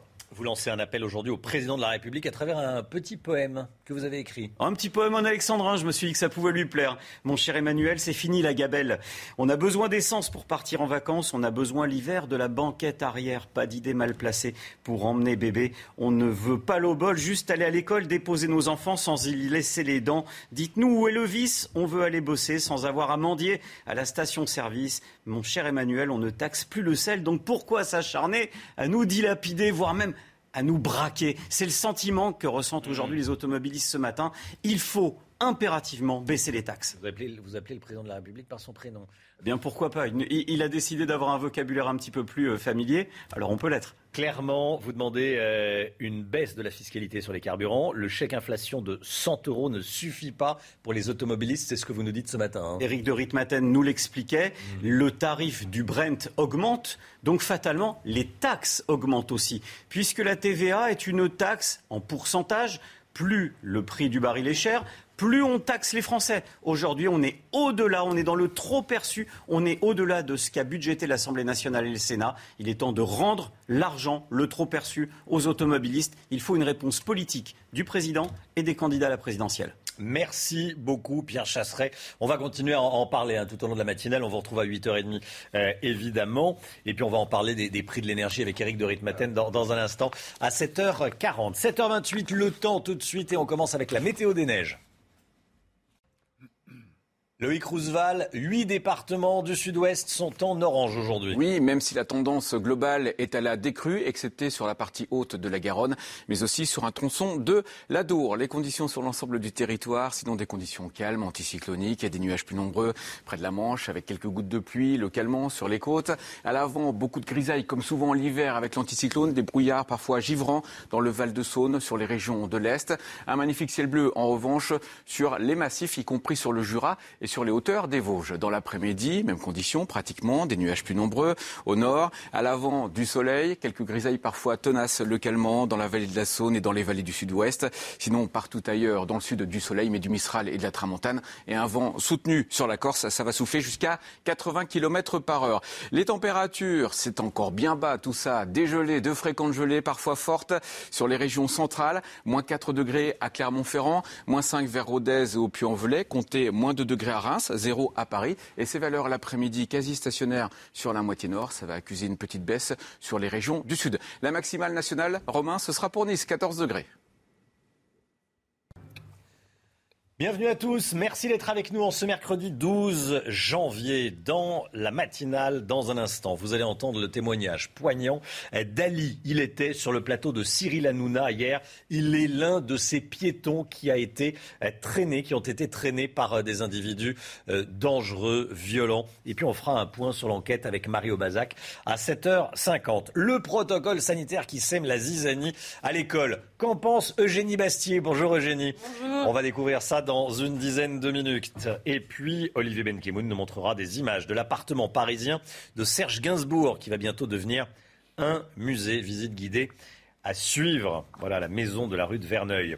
On vous diffuse donc ce matin ce témoignage dans la matinale, celui d'Ali, retraité de 67 ans, traîné de force par des personnes en voiture à Noisy-le-Sec. Il était l'invité de Cyril Hanouna dans Touche pas à mon poste hier soir. Retour sur son récit poignant avec Sybille Delettre. Il est revenu sur son agression dans Touche pas à mon poste. Ce week-end, Ali, un retraité de 67 ans, déambule dans le centre-ville de Noisy-le-Sec lorsqu'il croise des jeunes en voiture. Il m'a dit Ali, est-ce que tu as une cigarette? J'ai dit ouais, je vais t'en donner une. J'ai sorti mon paquet, je voulais sortir une cigarette, il m'a pris la main, il m'a dit maintenant tu vas courir. Il est alors traîné sur une centaine de mètres. Son agresseur finit par le lâcher. Ali s'effondre sur la route. Fracture de, de la tête de l'humérus, fracture du pied, une échymose au genou, bien les rappeler, au visage, j'ai recousu à l'arcade, mais ça va quand même. Ali porte plainte, mais peu de temps après, un jeune homme de 25 ans tente de faire pression sur lui. Il m'a dit si tu retires ta plainte, le gars, il te donne 1000 euros ce soir. Et je l'ai dit au commissariat, je leur ai dit, j'acceptais pas, même c'est pas honnête quoi. ai dit non. Sur le plateau, il était accompagné de son neveu. Lui a découvert la vidéo sur les réseaux sociaux avant de savoir que l'homme agressé était son oncle. Sur le moment, euh, j'avais qu'une envie, c'est de... De vous rendre justice vous-même. Exactement. effectivement, j'étais très en colère mais on a demandé à tout le monde d'apaiser les choses. Le conducteur a été arrêté lundi et un deuxième suspect s'est rendu de lui-même mardi matin. Tous les deux ont été placés en garde à vue. Voilà, si, euh, les agresseurs n'avaient pas filmé et mis ces, images sur les réseaux sociaux, on l'aurait jamais su. Euh, Ali aurait été euh, agressé et on l'aurait, ça n'aurait pas été médiatisé. Ceci dit, effectivement, on peut se dire également, s'il n'y avait pas les réseaux sociaux, il n'y aurait peut-être pas ces, images et ces espèces de, de challenge ou d'images. Comment dire, Génie Comment on qualifie C'est vrai que le, si, ont fait un tel acte de barbarie, c'est précisément pour le filmer, le montrer sur les hmm. réseaux sociaux. C'est absolument effarant, mais euh, c'est la logique de, on l'avait dit, de ces défis euh, sur les réseaux sociaux. Gérald Darmanin sera l'invité de Laurence Ferrari. 8h15, le ministre de l'Intérieur, invité de Laurence Ferrari dans la matinale à 8h15, dans trois quarts d'heure. Les derniers chiffres de l'épidémie en France, ce nouveau record de contamination, eh, on vous le montre ce matin, 368 000 nouveaux cas enregistrés ces dernières 24 heures, Chana. Et à l'hôpital, 25 000 personnes sont actuellement hospitalisées, près de 4 000 patients sont en réanimation, enfin 270 décès ont été recensés ces dernières 24 heures. Grève nationale à l'école demain demain. Eh, courage si vous êtes parent, 75% d'enseignants grévistes, la moitié des écoles fermées. Une vraie journée de galère s'annonce pour les familles. Alors comment allez-vous vous organiser? On vous a posé la question. Comme je travaille en partie en télétravail, jeudi je suis en télétravail, donc bah, je vais les garder avec moi. Euh, j'espère qu'ils, je vais en garder deux donc à la maison. J'espère qu'ils seront sages. Hein. Marie est en télétravail et puis moi j'ai euh, ma fille assez grande pour euh, pour rester euh, à la maison euh, avec une présence. Et puis après, euh, sinon, je sollicite la nounou. Voilà. Écoutez bien, le Québec va taxer ceux qui refusent la vaccination. Si le montant de cette taxe est encore à l'étude, le gouvernement veut qu'il soit significatif. Le Québec va taxer les non-vaccinés. Pour le Premier ministre québécois, les non-vaccinés sont, je cite, un fardeau pour le système de santé. Euh, cette taxe ne concernera pas les personnes ne pouvant pas être vaccinées pour des raisons médicales. Je vous pose la question ce matin sur le compte Twitter de CNews. C'est une bonne ou une mauvaise idée En clair, est-ce qu'il faut le faire en France? Voici vos réponses. Non à 81%, oui à 19%.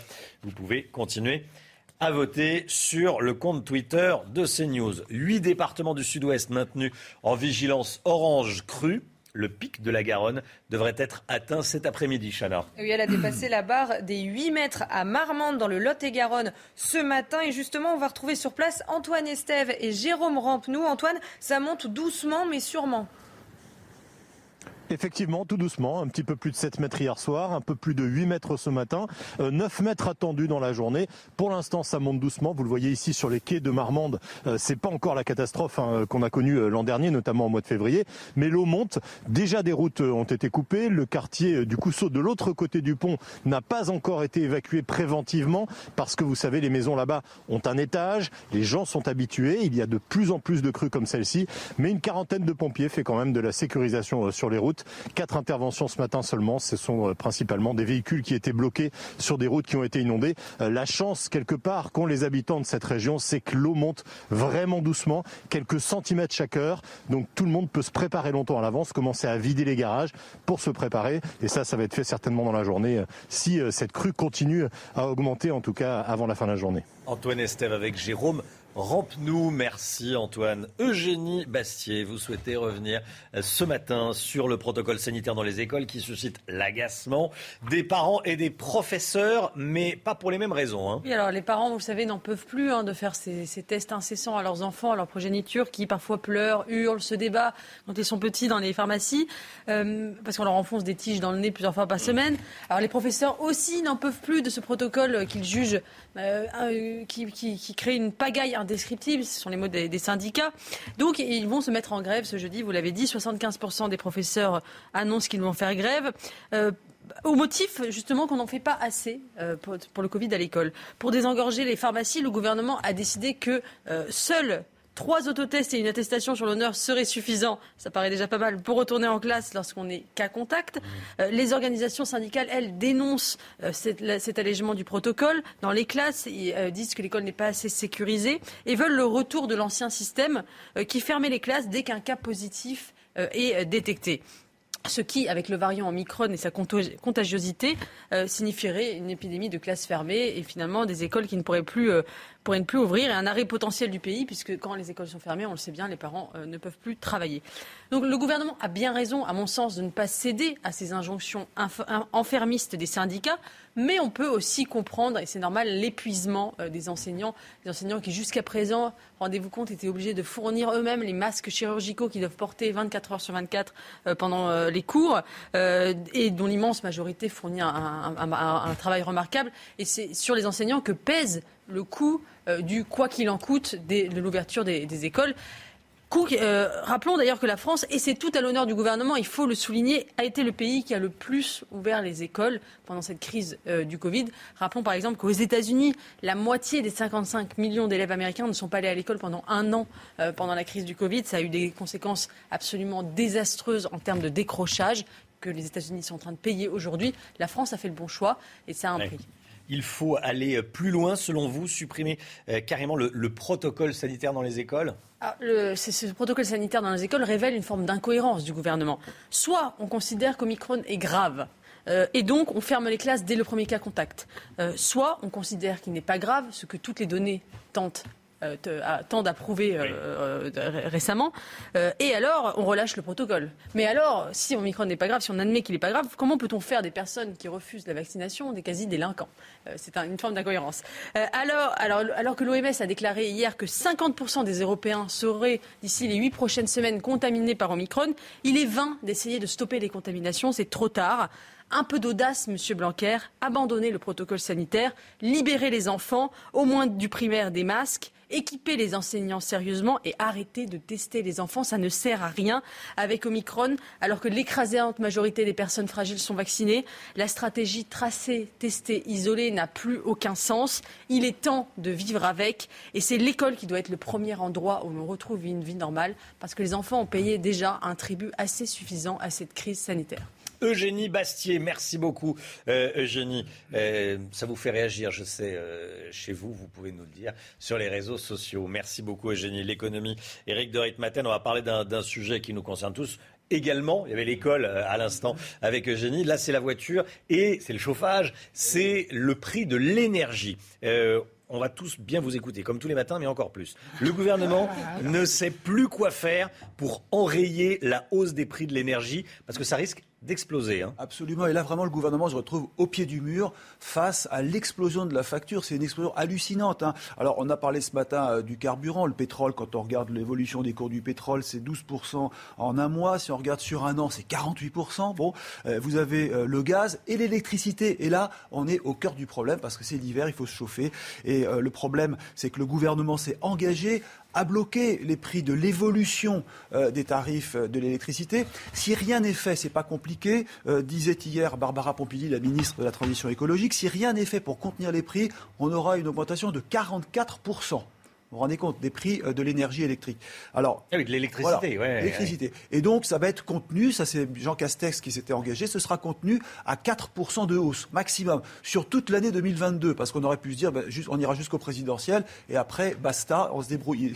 Le prochain gouvernement se débrouille. Non, c'est toute l'année 4%. Maintenant, quand vous faites la facture, eh bien là, c'est une autre affaire, parce que déjà, si on additionne la baisse des taxes en 2021, 8 milliards pour, l'État. Le chèque énergie a coûté 3 milliards 8. Le blocage des prix du gaz, 2 milliards.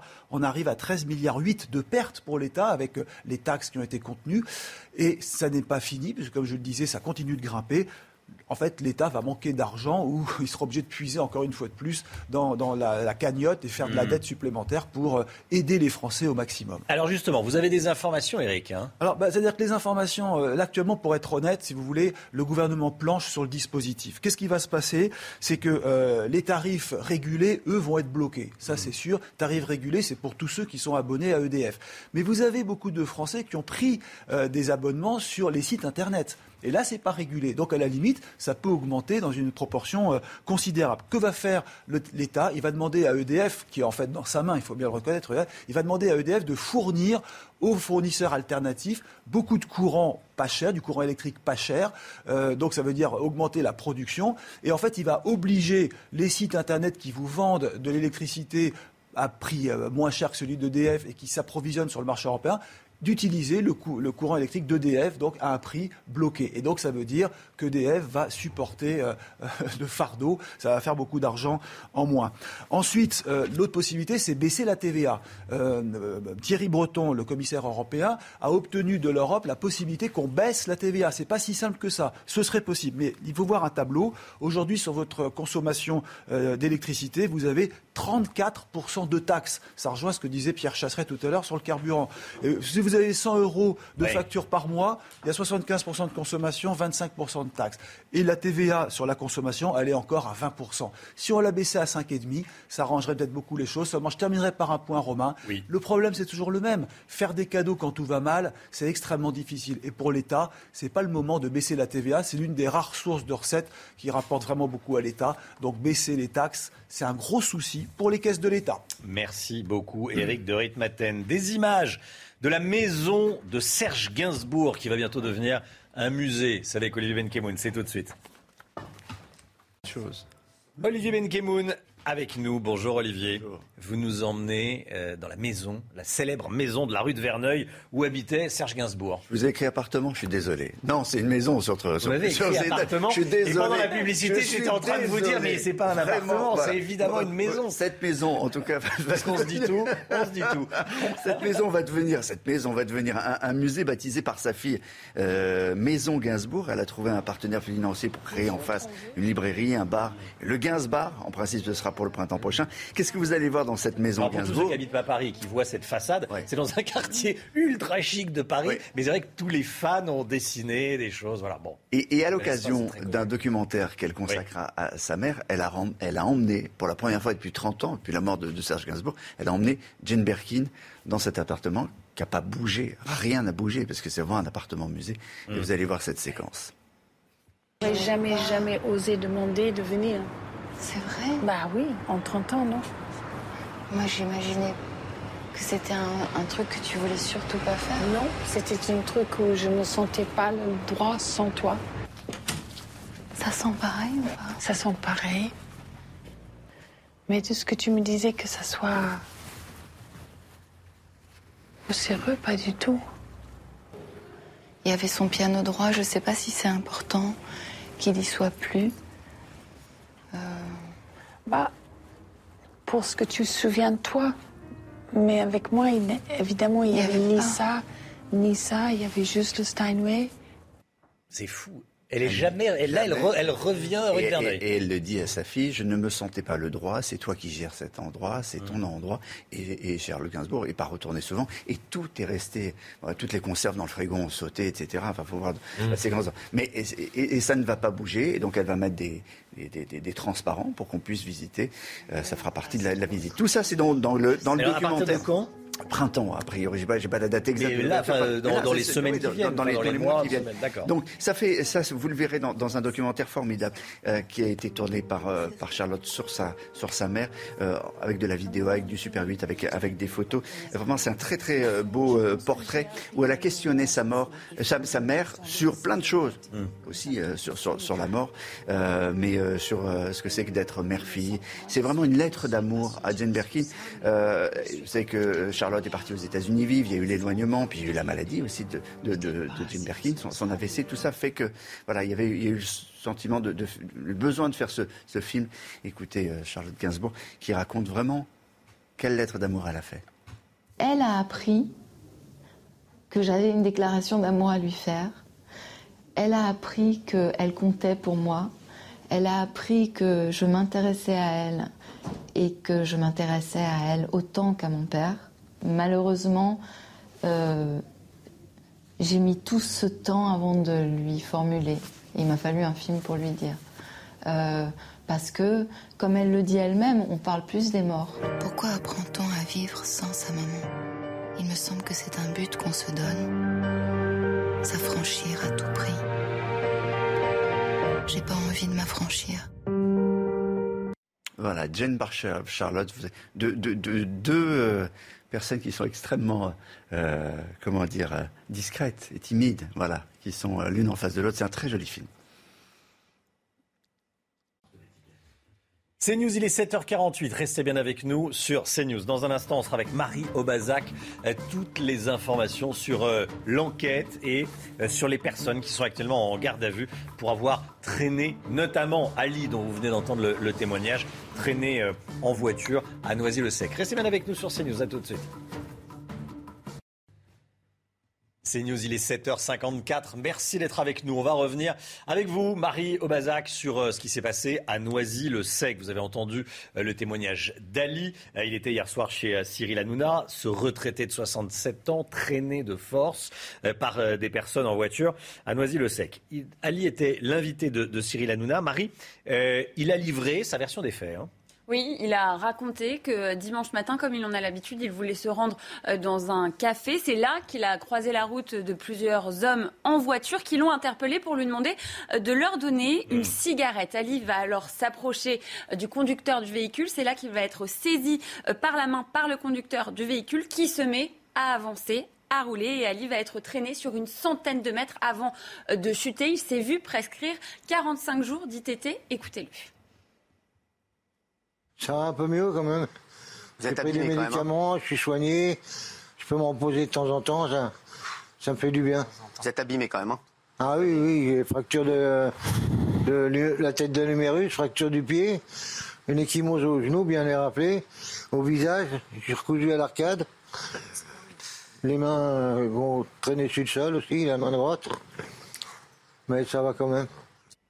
Après avoir euh, déposé plainte, Ali il a expliqué euh, qu'il avait été euh, en contact avec un homme qui lui a proposé 1000 euros pour qu'il retire sa plainte, ce qu'il a refusé de faire. Voilà, Ali qui dignement a raconté comment ça s'était passé hier soir donc chez Cyril Hanouna. Qu'est-ce qu'on sait des deux hommes, des deux individus qui sont placés en garde à vue? Alors il y a d'abord le conducteur du véhicule, euh, Admin, qui est âgé euh, de 24 ans, et le passager du véhicule qui, lui, euh, est suspecté d'avoir filmé la scène et de l'avoir diffusée sur les réseaux sociaux. Lui est âgé de 23 ans, il s'appelle Daphnis. Ils sont en garde à vue pour violence volontaire avec arme et en réunion. Tous les deux sont déjà connus des services de police et de justice. Le conducteur du véhicule a déjà été condamné pour des faits de consommation de stupéfiants, infraction au code de la route ou encore vol avec effraction. Et le passager, lui, est sous le coup d'un sursis et d'une récidive pour violence avec arme en réunion. Et ce matin, les deux hommes devraient être déférés et présentés à un juge d'instruction en vue d'une éventuelle mise en examen. Alors en parallèle, l'enquête se poursuit, Marie. Hein. Oui, puisqu'Ali, lors de son dépôt de plainte, il a expliqué qu'à l'intérieur du véhicule, il y avait trois ou quatre occupants. Les enquêteurs doivent donc identifier l'ensemble des personnes qui étaient présentes dans le véhicule et recherchent au moins un troisième homme. En parallèle, les enquêteurs, ils continuent euh, d'exploiter les images du téléphone portable qui a euh, filmé euh, cette scène pour retrouver d'éventuelles autres victimes. Et à ce stade de l'enquête, trois victimes ont été identifiées. Ali, qu'on a entendu, une femme qui a déposé plainte hier matin et une troisième victime qui, elle, n'a pas encore été retrouvée. Ce qu'il faut rappeler également, c'est que l'enquête a été ouverte en partie grâce aux internautes, hein, grâce à la vidéo qui a été diffusée par ces imbéciles lâches. Oui, en fait, la vidéo, elle est d'abord euh, diffusée euh, par l'un des occupants euh, du véhicule sur le réseau social Snapchat. Elle est ensuite partagée sur la messagerie cryptée Telegram, puis elle se retrouve sur Twitter. Elle devient en quelque sorte virale. Elle va choquer de nombreux internautes qui vont signaler le contenu de cette vidéo sur la plateforme qui a été créée par le gouvernement pour justement signaler les contenus et comportements illicites en ligne, la plateforme Pharos. Et c'est notamment grâce à ce signalement qu'une enquête est rapidement ouverte. Et d'ailleurs, sur Twitter, la préfecture de police a remercié les internautes d'avoir signalé cette vidéo. Merci beaucoup, Mario Bazac. 7h58, le temps tout de suite avec Loïc Roosevelt.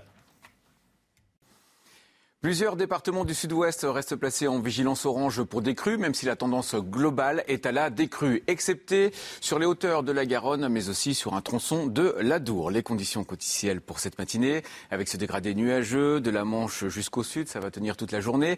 Des nuages plus présents sur les départements du nord, avec quelques gouttes de pluie, des pluies faibles très localisées sur les côtes. À l'avant, beaucoup de grisailles, prudence au brouillard givrant sur la façade est du territoire si vous circulez en voiture, notamment dans le Val-de-Saône. Sinon, un magnifique soleil sur les hauteurs, sur les massifs. Dans l'après-midi, encore ces nuages près de la Manche. À l'avant, vous aurez du soleil. Après la dissipation de quelques grisailles matinales, elles seront parfois tenaces sur une partie de la vallée de la Saône ou encore dans les vallées du sud-ouest. Et remarquez, dans le sud, des Pyrénées aux Alpes en passant par la Corse, toujours un magnifique soleil. En revanche, Mistral et Tramontane et ce vent soutenu sur l'île de Beauté, ça va souffler en pointe jusqu'à 80 km par heure.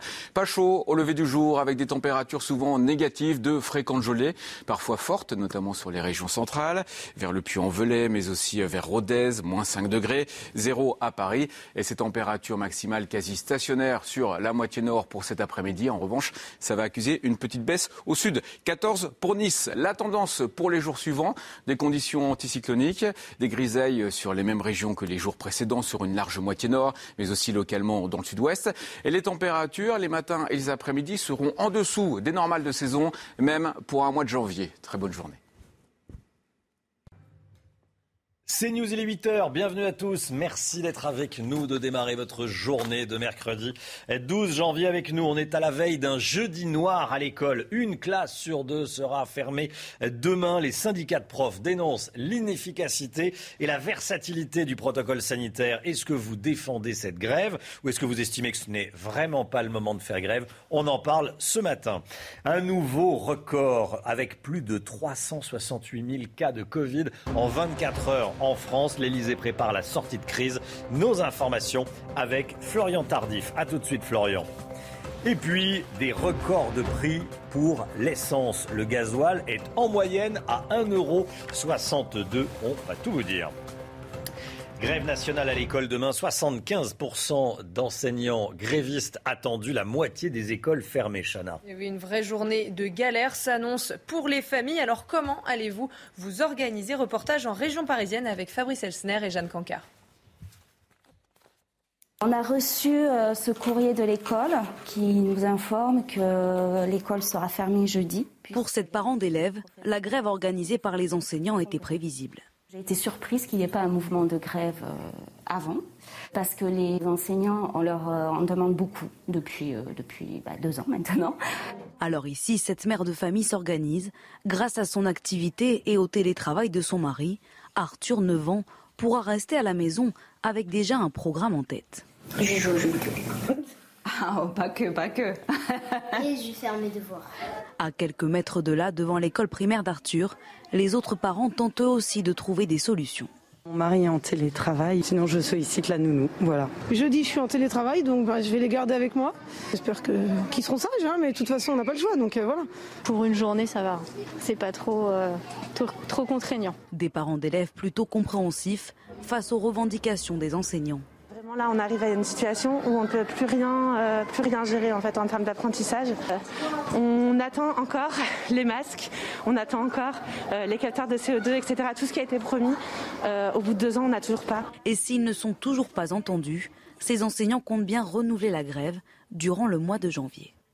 368 000 nouveaux cas de Covid enregistrés ces dernières 24 heures. C'est un nouveau record, Chana. Et oui, les autres chiffres euh, de l'épidémie en France. À l'hôpital, 25 000 personnes sont hospitalisées, près de 4 000 patients sont en réanimation. Enfin, 270 décès ont été recensés ces dernières 24 heures. Florian Tardif, au plus haut sommet de l'État, comme on dit, on réfléchit d'ores et déjà à alléger les restrictions sanitaires, malgré ce nouveau record de, contamination eh, qu'on vient de voir avec, avec Chana. Quelles sont vos dernières informations? Quelles sont les informations du service politique de CNews? On pourrait se diriger vers un allègement euh, des restrictions, bien évidemment évidemment, si l'incidence et la pression hospitalière euh, diminuent ces prochaines semaines, selon nos informations, l'une des premières restrictions qui pourrait bientôt être supprimée est euh, la restriction qui concerne les jauges dans les enceintes sportives. C'est-à-dire qu'à l'heure actuelle, il est impossible de rassembler plus de 5000 personnes en extérieur, 2000 en intérieur.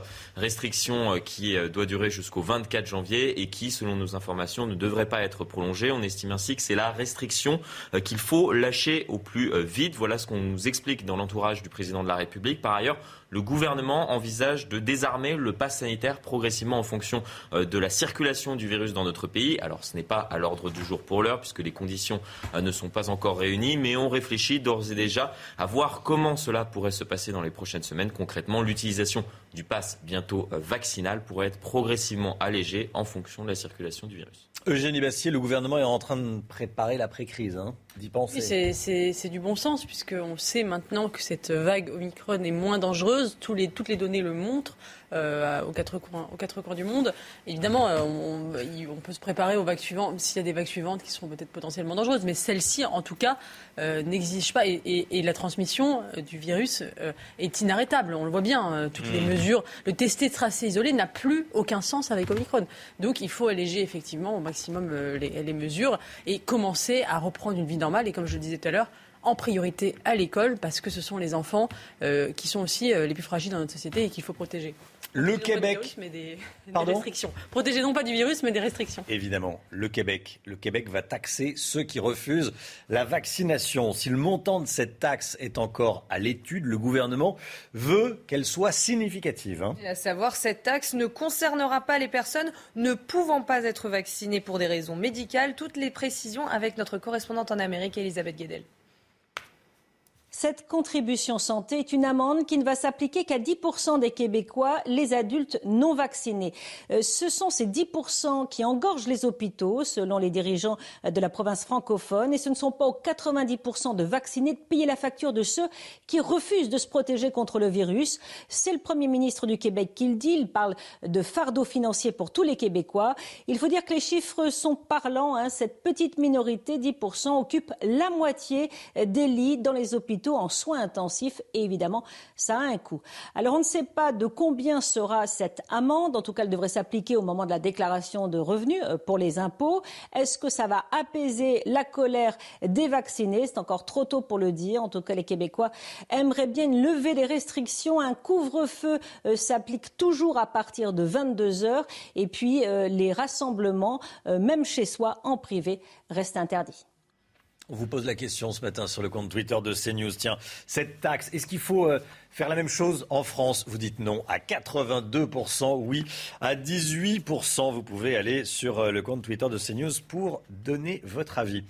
Ce témoignage poignant euh, qu'on vous diffuse depuis, diffuse depuis le début de la matinale, celui donc d'Ali, ce retraité de 67 ans, traîné de force par des personnes en voiture à Noisy-le-Sec. Il était hier soir chez Cyril Hanouna. On l'a entendu il y, a, quelques instants et on va entendre un autre extrait, un Chana. Et oui, dans cet extrait, il nous raconte ce qu'il s'est passé ce jour-là. Est-ce que vous voyez sur ces images à l'antenne? Je vous propose de l'écouter. Il m'a dit Ali, est-ce que tu as une cigarette? J'ai dit ouais, je vais t'en donner une. J'ai sorti mon paquet. Je voulais sortir une cigarette. Il m'a pris la main. Il m'a dit maintenant tu vas courir. Il a accéléré avec la voiture sur 100 mètres. Je lui ai dit lâche-moi, lâche-moi, je vais tomber. Au bout de 100 mètres, il m'a lâché. Je me suis écrasé la tête sur le macadam et euh, diverses contusions et des fractures après. Des fractures de, la tête de l'humérus, fracture du pied, une échymose au genou, bien les rappeler, au visage, j'ai recousu à l'arcade. Les mains euh, vont traîner sur le sol aussi, la main droite. Mais ça va quand même. Voilà, mais ça va quand même. Ali qui, témoigne avec énormément de, dignité. Gérald Darmanin sera l'invité de Laurence Ferrari dans, quelques instants à, 8h15. Eugénie Bastier, ce qui est arrivé à cet homme, à Ali, euh, c'est exactement ce que les Français ne veulent plus voir, en fait. Tout à fait, mais je...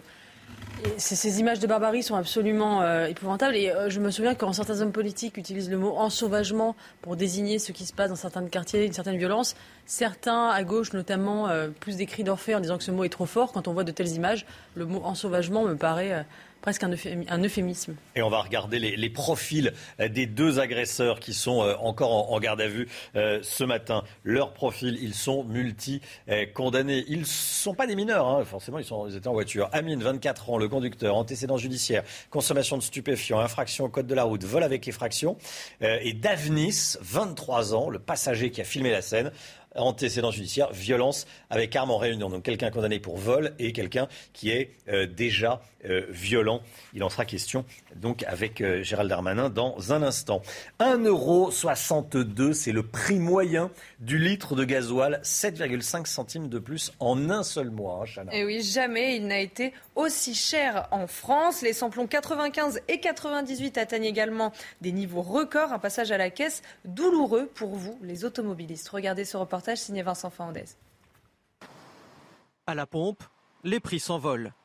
1,62€ le litre de gasoil, près de 2 centimes le litre pour le samplon 95 et 98. Par exemple, je fais quand même 250 euh, km par, euh, par semaine.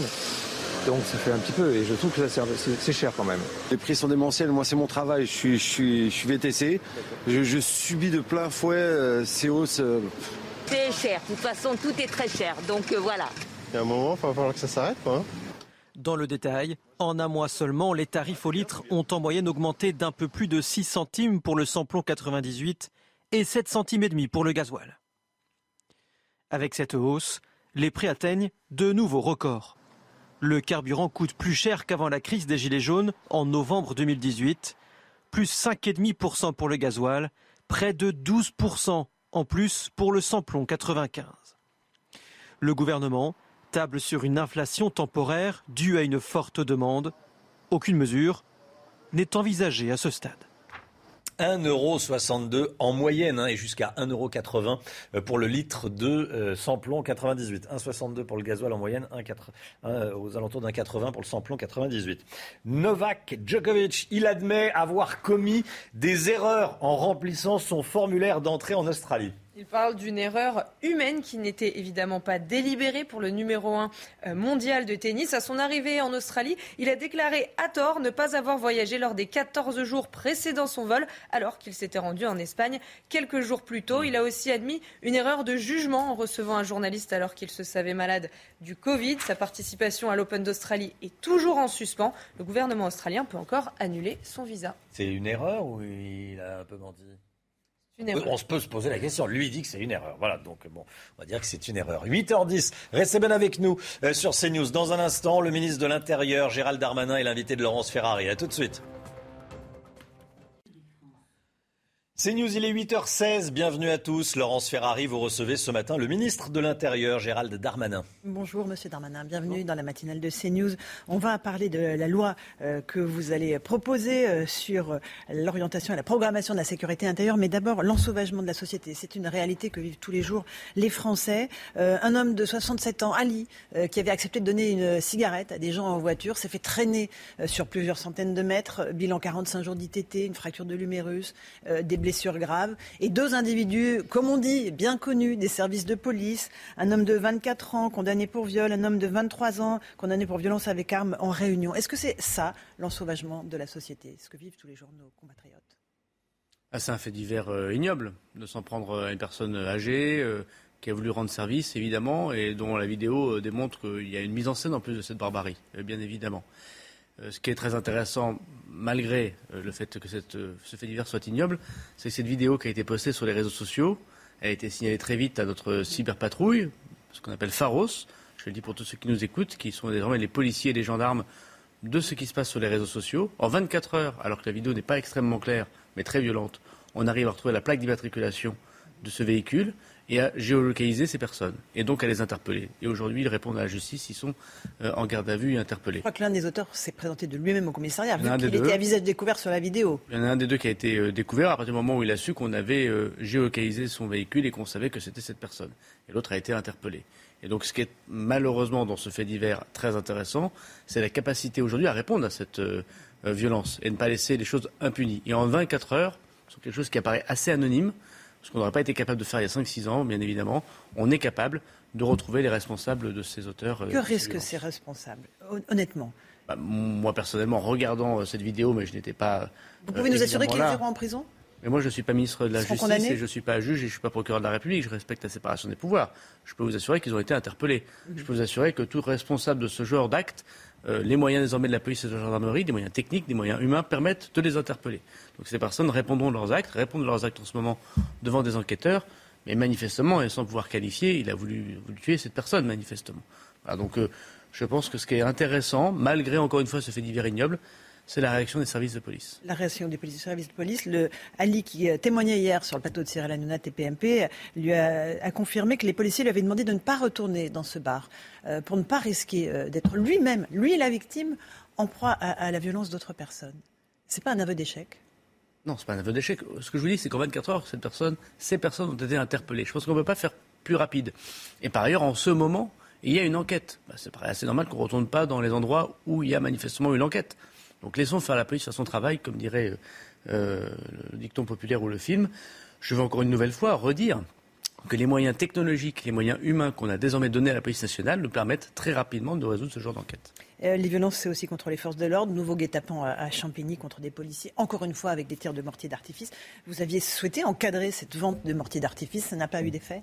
Si, vous pouvez me faire tous les faits d'hier du matin si vous le souhaitez, ils sont nombreux comme tous les matins. Il y a un petit peu caricatural la présentation que vous faites, mais ce n'est pas extrêmement grave. On est habitué. Heureusement, si madame, c'est caricatural, mais je sais, je la vis tous les jours une nouvelle fois, je peux vous le redire. Il bien, problème. vous êtes sur le terrain tous les jours. Il y a eu des faits divers il y a 20 ans, il y en aura sans doute dans 5 ans ou dans 10 ans. La question, c'est quelle réponse on apporte à ces faits divers? Est-ce qu'il y en a moins? Oui, il y en a moins. Vous ne dites pas que dans l'ensemble de la banlieue parisienne, il y a une baisse grosso modo de 15% des violences urbaines depuis deux ans. Bon, c'est indépendamment du Covid. Et c'est un point très important pour autant. Ce qui est certain, c'est que nous avons désormais, nous, cette majorité, ce président de la République, qualifié les feux d'artifice de tirs de mortier d'armes par destination. Nous faisons de très grosses affaires pour pouvoir arrêter désormais ceux qui livrent, organisent, y compris sur Internet, ces tirs de mortier. Désormais, c'est un délit pénal que de les détenir ou de les utiliser contre quelqu'un. Et donc, effectivement, les personnes qui seront retrouvées. Il y a un an, lorsque j'étais ministre de l'Intérieur, vous m'aviez interrogé sur euh, Champigny-sur-Marne, où le commissariat avait été attaqué. Les personnes ont été retrouvées. La police technique et scientifique, avec euh, quelques bouts d'ADN, a réussi à interpeller ces personnes, qui ont été condamnées sévèrement d'ailleurs par la justice. L'important, c'est qu'on retrouve toujours les auteurs et c'est toujours la police qui gagne. Vous euh, évoquez des chiffres de baisse de la délinquance. Bizarrement, vos amis les Républicains brandissent absolument pas les mêmes chiffres. Ils affirment qu'il y a une. Ils sont dans l'opposition. Oui, mais ils s'appuient a priori sur des, chiffres qu'ils ont vérifiés. 10% de hausse des faits de violence entre le premier semestre 2019 et 2021, plus 18% des coups et blessures depuis 2017. Un policier et gendarme blessés toutes les heures. C'est des chiffres que vous contestez? Non, mais ce ne sont pas des chiffres euh, à donner comme ça sans pouvoir expliquer. D'abord, les délinquances en général dans notre pays, elles baissent. Et elles baissent continuellement depuis trois ans et demi.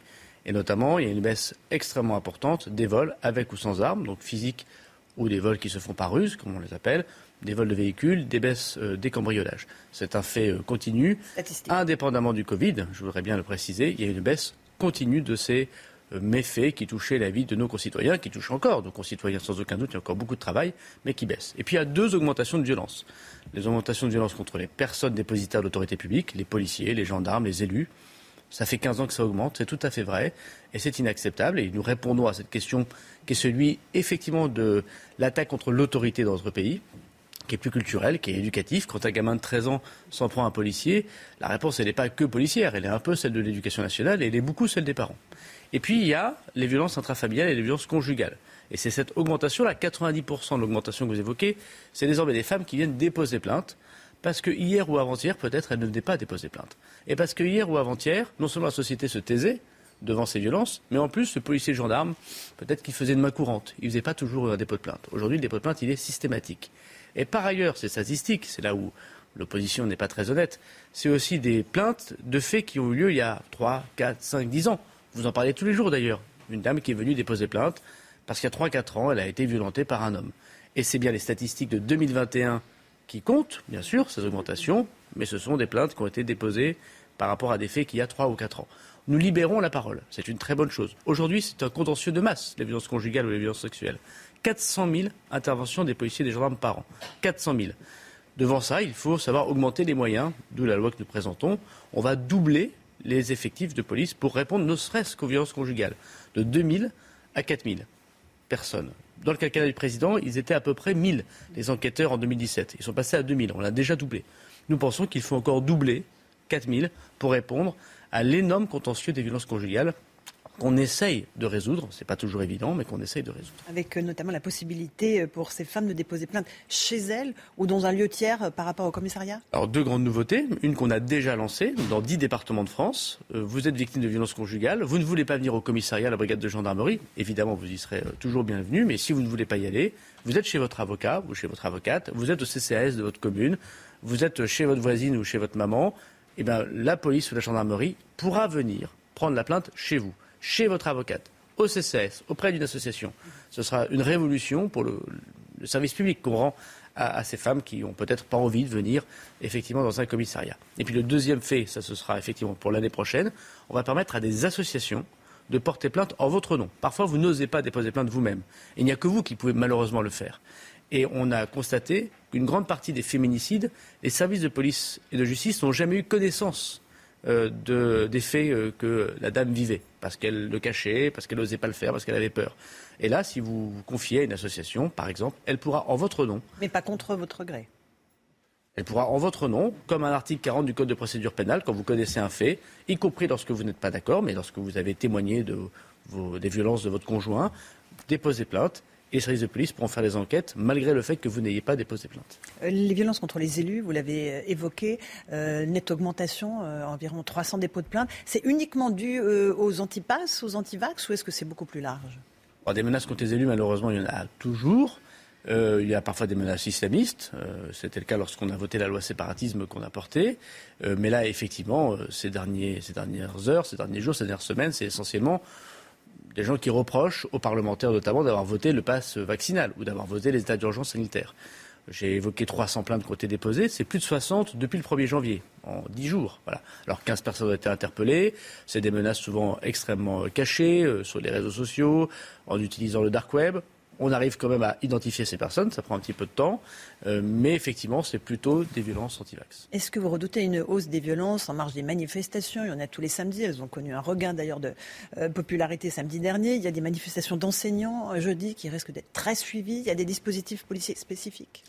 Alors nous mettons beaucoup de monde effectivement pour encadrer ces manifestations. Le, grand ordre de notre démocratie, c'est que la police de la République et la gendarmerie encadrent des gens qui ne sont pas d'accord avec ce que fait le gouvernement. Et mon travail, c'est pas de savoir si je suis pour ou contre les manifestants, c'est d'essayer que les choses se passent le plus constitutionnellement possible, en protégeant les droits des gens qui manifestent et leur sécurité. Et je constate que samedi, malgré le monde qu'il y a eu, à Paris et dans toute la France, 100 000 manifestants, un peu plus, euh, ça s'est très bien passé. Et il y a eu extrêmement peu de faits euh, que vous avez pu relayer euh, à la télévision parce que je crois que tout le monde s'est bien tenu. Évidemment, la police et la gendarmerie qui a très bien fait son travail, mais aussi les manifestants. Là, je dis à la grève des professeurs, euh, mon travail, c'est d'essayer d'organiser ces manifestations un peu spontanées, parfois, avec les services d'ordre. Effectivement, nous mettrons les moyens pour que les choses se passent au mieux. Vous prévoyez une manifestation de grande ampleur? Pour l'instant, je n'ai pas de chiffres, mais je lis dans la presse qu'elle serait suivie. Et donc, nous mettons les moyens policiers qui sont adéquation avec les gens qui veulent manifester. Lundi, euh, le président de la République était en déplacement à Nice. Il a donc annoncé 15 euh, milliards d'euros affectés à, votre budget pour lutter contre la délinquance. À quel poste est-ce que sera affectée cette somme? Alors c'est 15 milliards d'euros, c'est sur 5 ans. C'est une loi de programmation qui permet pour la première fois depuis 20 ans au ministère de l'Intérieur de voir euh, loin, de voir dans un quinquennat.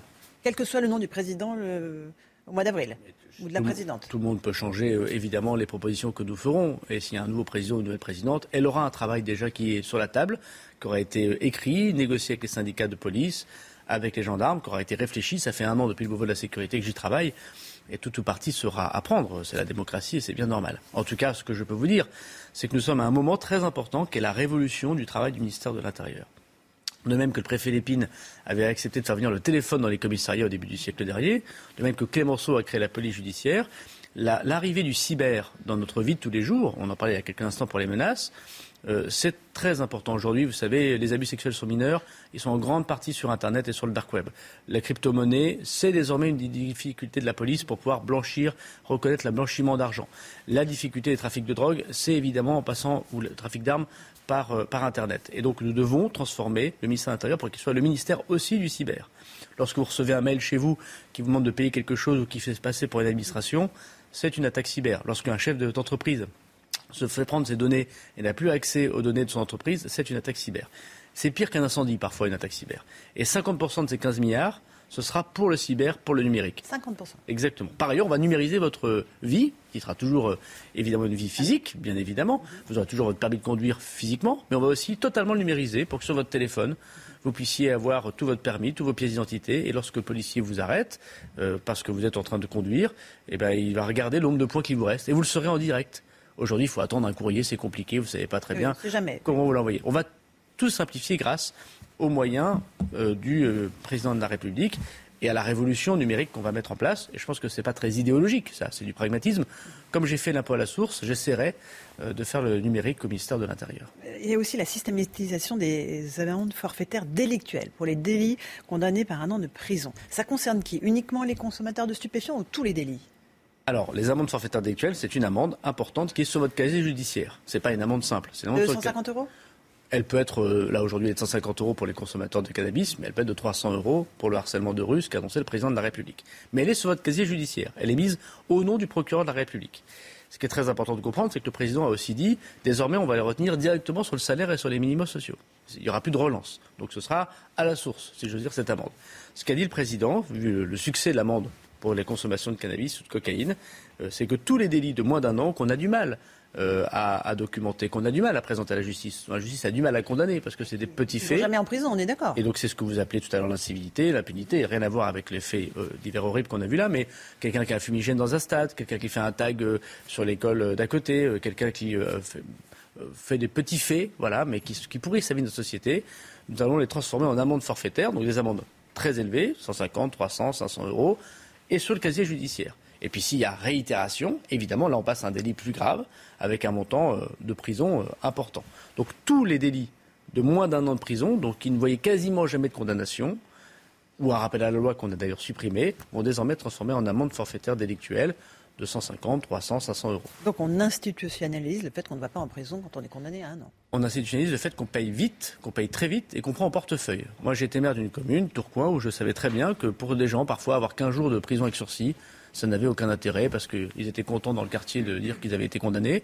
En revanche, qu'on leur pique 500 euros euh, sur leur compte en banque euh, de la part du Trésor public immédiatement, je suis sûr que c'est une meilleure réponse. On voit tout ce que vous faites sur le volet répressif. Est-ce qu'il y a un, pan euh, préventif dans votre action?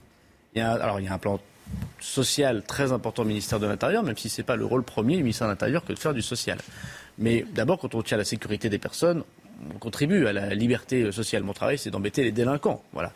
Ensuite, euh, je pense que l'un des, enjeux qu'on a, c'est de pouvoir dire à tous ces jeunes dans ces quartiers, dont une grande partie ne sont pas évidemment dans la vacances et de s'en sortir, il faut vous tendre la main. Et comme le ministère des Armées l'a fait, nous allons lancer une centaine d'écoles, de classes dans ces quartiers de reconquête républicaine, tenus par le ministère de l'Intérieur, pour aider ceux qui veulent passer des concours de la fonction publique, pour opérer ceux qui sont en déscolarisation et avoir un rôle, non pas de policier qui euh, joue euh, au sport avec des personnes dans la rue, mais avoir des préfets, des sous-préfets, des gens à la retraite, des professeurs, des fonctionnaires qui vont à Argenteuil, à Tourcoing, indépendamment du travail de la police, essayer de repérer le gamin de 15, 16, 17 ans qui a des compétences, mais qui peut-être n'a pas la bonne éducation, dont les parents ne s'occupent pas de lui, dont l'éducation nationale ne sait pas tellement comment faire, pour le prendre en main, une forme d'école de la deuxième chance, euh, nouvelle formule. Et on va lancer également ça, et les 15 milliards serviront aussi à ça. Et donc, ils seront amenés à devenir policiers ou gendarmes, c'est ça? On les aidera à passer le concours de la fonction publique. Moi, je souhaite que la police nationale ou la gendarmerie représentent toute la France, y compris les gamins des quartiers, dont, encore une fois, euh, parce que j'habite dans, cette, euh, dans ce genre de ville, comme à Tourcoing, je sais qu'il y a plein de gens qui aiment la République, qui ont envie d'aider la République. S'ils passent un concours de la fonction publique, eh bien, tant mieux. Et s'ils ont juste appris ce qu'était le service public, le droit, euh, euh, comment remettre la vie dans la scolarisation normale, eh ben, on aura rendu un grand service, me semble. Donc une centaine de classes dans 100 quartiers difficiles, c'est ça? Exactement. Avec quoi? Combien d'élèves par classe On est en train d'y travailler. Le sujet, c'est entre 15 et 30, sous le modèle du cours du soir ou le modèle républicain. Et puis si ça marche et que les élus locaux nous accompagnent et qu'on peut y trouver des partenaires privés d'ailleurs pour nous aider, on le généralisera. Euh, un mot de la prévention du terrorisme, évidemment, un des enjeux majeurs de, votre fonction. Vous poursuivez l'effort de fermeture d'un certain nombre de mosquées salafistes Tout à fait. Euh, nous avons fermé la mosquée de Beauvais, qui posait des problèmes, et, je remercie la maire de nous avoir accompagnés. La loi séparatisme qu'on a portée euh, permettait justement de pouvoir continuer sur d'autres modèles que le terrorisme, mais sur, on va dire, la haine des personnes, la haine des juifs, la haine des catholiques, la haine des homosexuels, la haine de la France, de fermer des lieux de culte, dont je ne veux pas dire ici qu'ils sont la majorité, bien au contraire, c'est une petite minorité. C'est moins de 70 lieux de culte radicalisés sur 2500 lieux de culte musulmans. Et les musulmans, en très grande majorité, je le sais par cœur, euh, aiment la République et ont besoin d'être soutenus.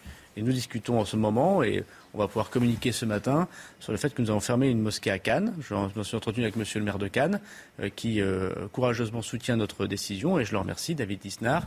Et nous fermons donc l'une des mosquées de Cannes parce que nous lui reprochons des propos antisémites, du soutien à CCIF et Baraka City les islamistes que nous avons, nous, euh, fermés, euh, si j'ose dire, puisqu'on a dissous, à demande du président de la République, ces associations euh, qui étaient un mal pour la République. Et donc nous continuons des décisions courageuses. Et en même temps, nous disons à l'immense majorité des musulmans de France qu'on ne veut pas les laisser en otage des islamistes et qu'on les soutient et qu'ils ont toute leur place dans la République. Éric Ciotti évoque un Waterloo sécuritaire pour votre gouvernement. Il martèle qu'il veut rétablir, avec Valérie Pécresse, qui est la candidate, la rétention de sûreté pour les terroristes. Qu'est-ce que vous lui répondez? Bah, il ressort son idée de Guantanamo à la française.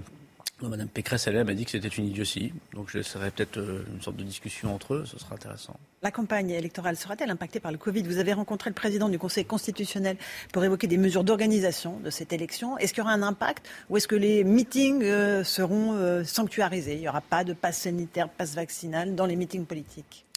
Alors nous allons organiser le fait que la liberté de culte, aller à l'église, aller à la mosquée, aller à la synagogue, aller au temple ou aller dans un meeting politique ne doit pas être conditionnée par les mesures sanitaires, notamment par le pass qui soit euh, sanitaire ou vaccinal. Donc vous pourrez aller dans un meeting, vous pourrez aller dans un bureau de vote, bien évidemment. Pas boire un café au comptoir. Sans, votre passe. Mais c'est pas tout à fait la même. Merveille de l'administration française. C'est pas tout à fait le même niveau. C'est le Conseil constitutionnel qui nous a dit il y a un droit fondamental qui est d'aller voter ou d'aller euh, prier c'est peut-être pas le même droit tout à fait que de boire un café en hauteur au comptoir. Pourtant, j'aime beaucoup boire mon café au comptoir et je suis fils bistrotier, donc tout va bien. Mais c'est vrai que c'est un petit peu différent le droit de voter que le droit de boire un café. Donc en tout cas, en tout cas, vous savez bien que c'est le Conseil constitutionnel qui nous a imposé ces règles. Nous les respectons, on respecte l'état de droit. Donc il n'y aura pas de passe vaccinal pour aller voter, il n'y aura pas de passe vaccinal euh, pour entrer dans un meeting. Mais il y a des partis politiques qui, s'ils le veulent, peuvent le mettre en place. Vous savez bien que la majorité, le parti dans lequel je suis, va organiser, mais c'est le cas, je crois, aussi des Républicains, un meeting où on, pourra, on devra montrer euh, son passe. Ça me paraît logique parce que ça évite de mettre en danger la vie de l'autre. Voilà.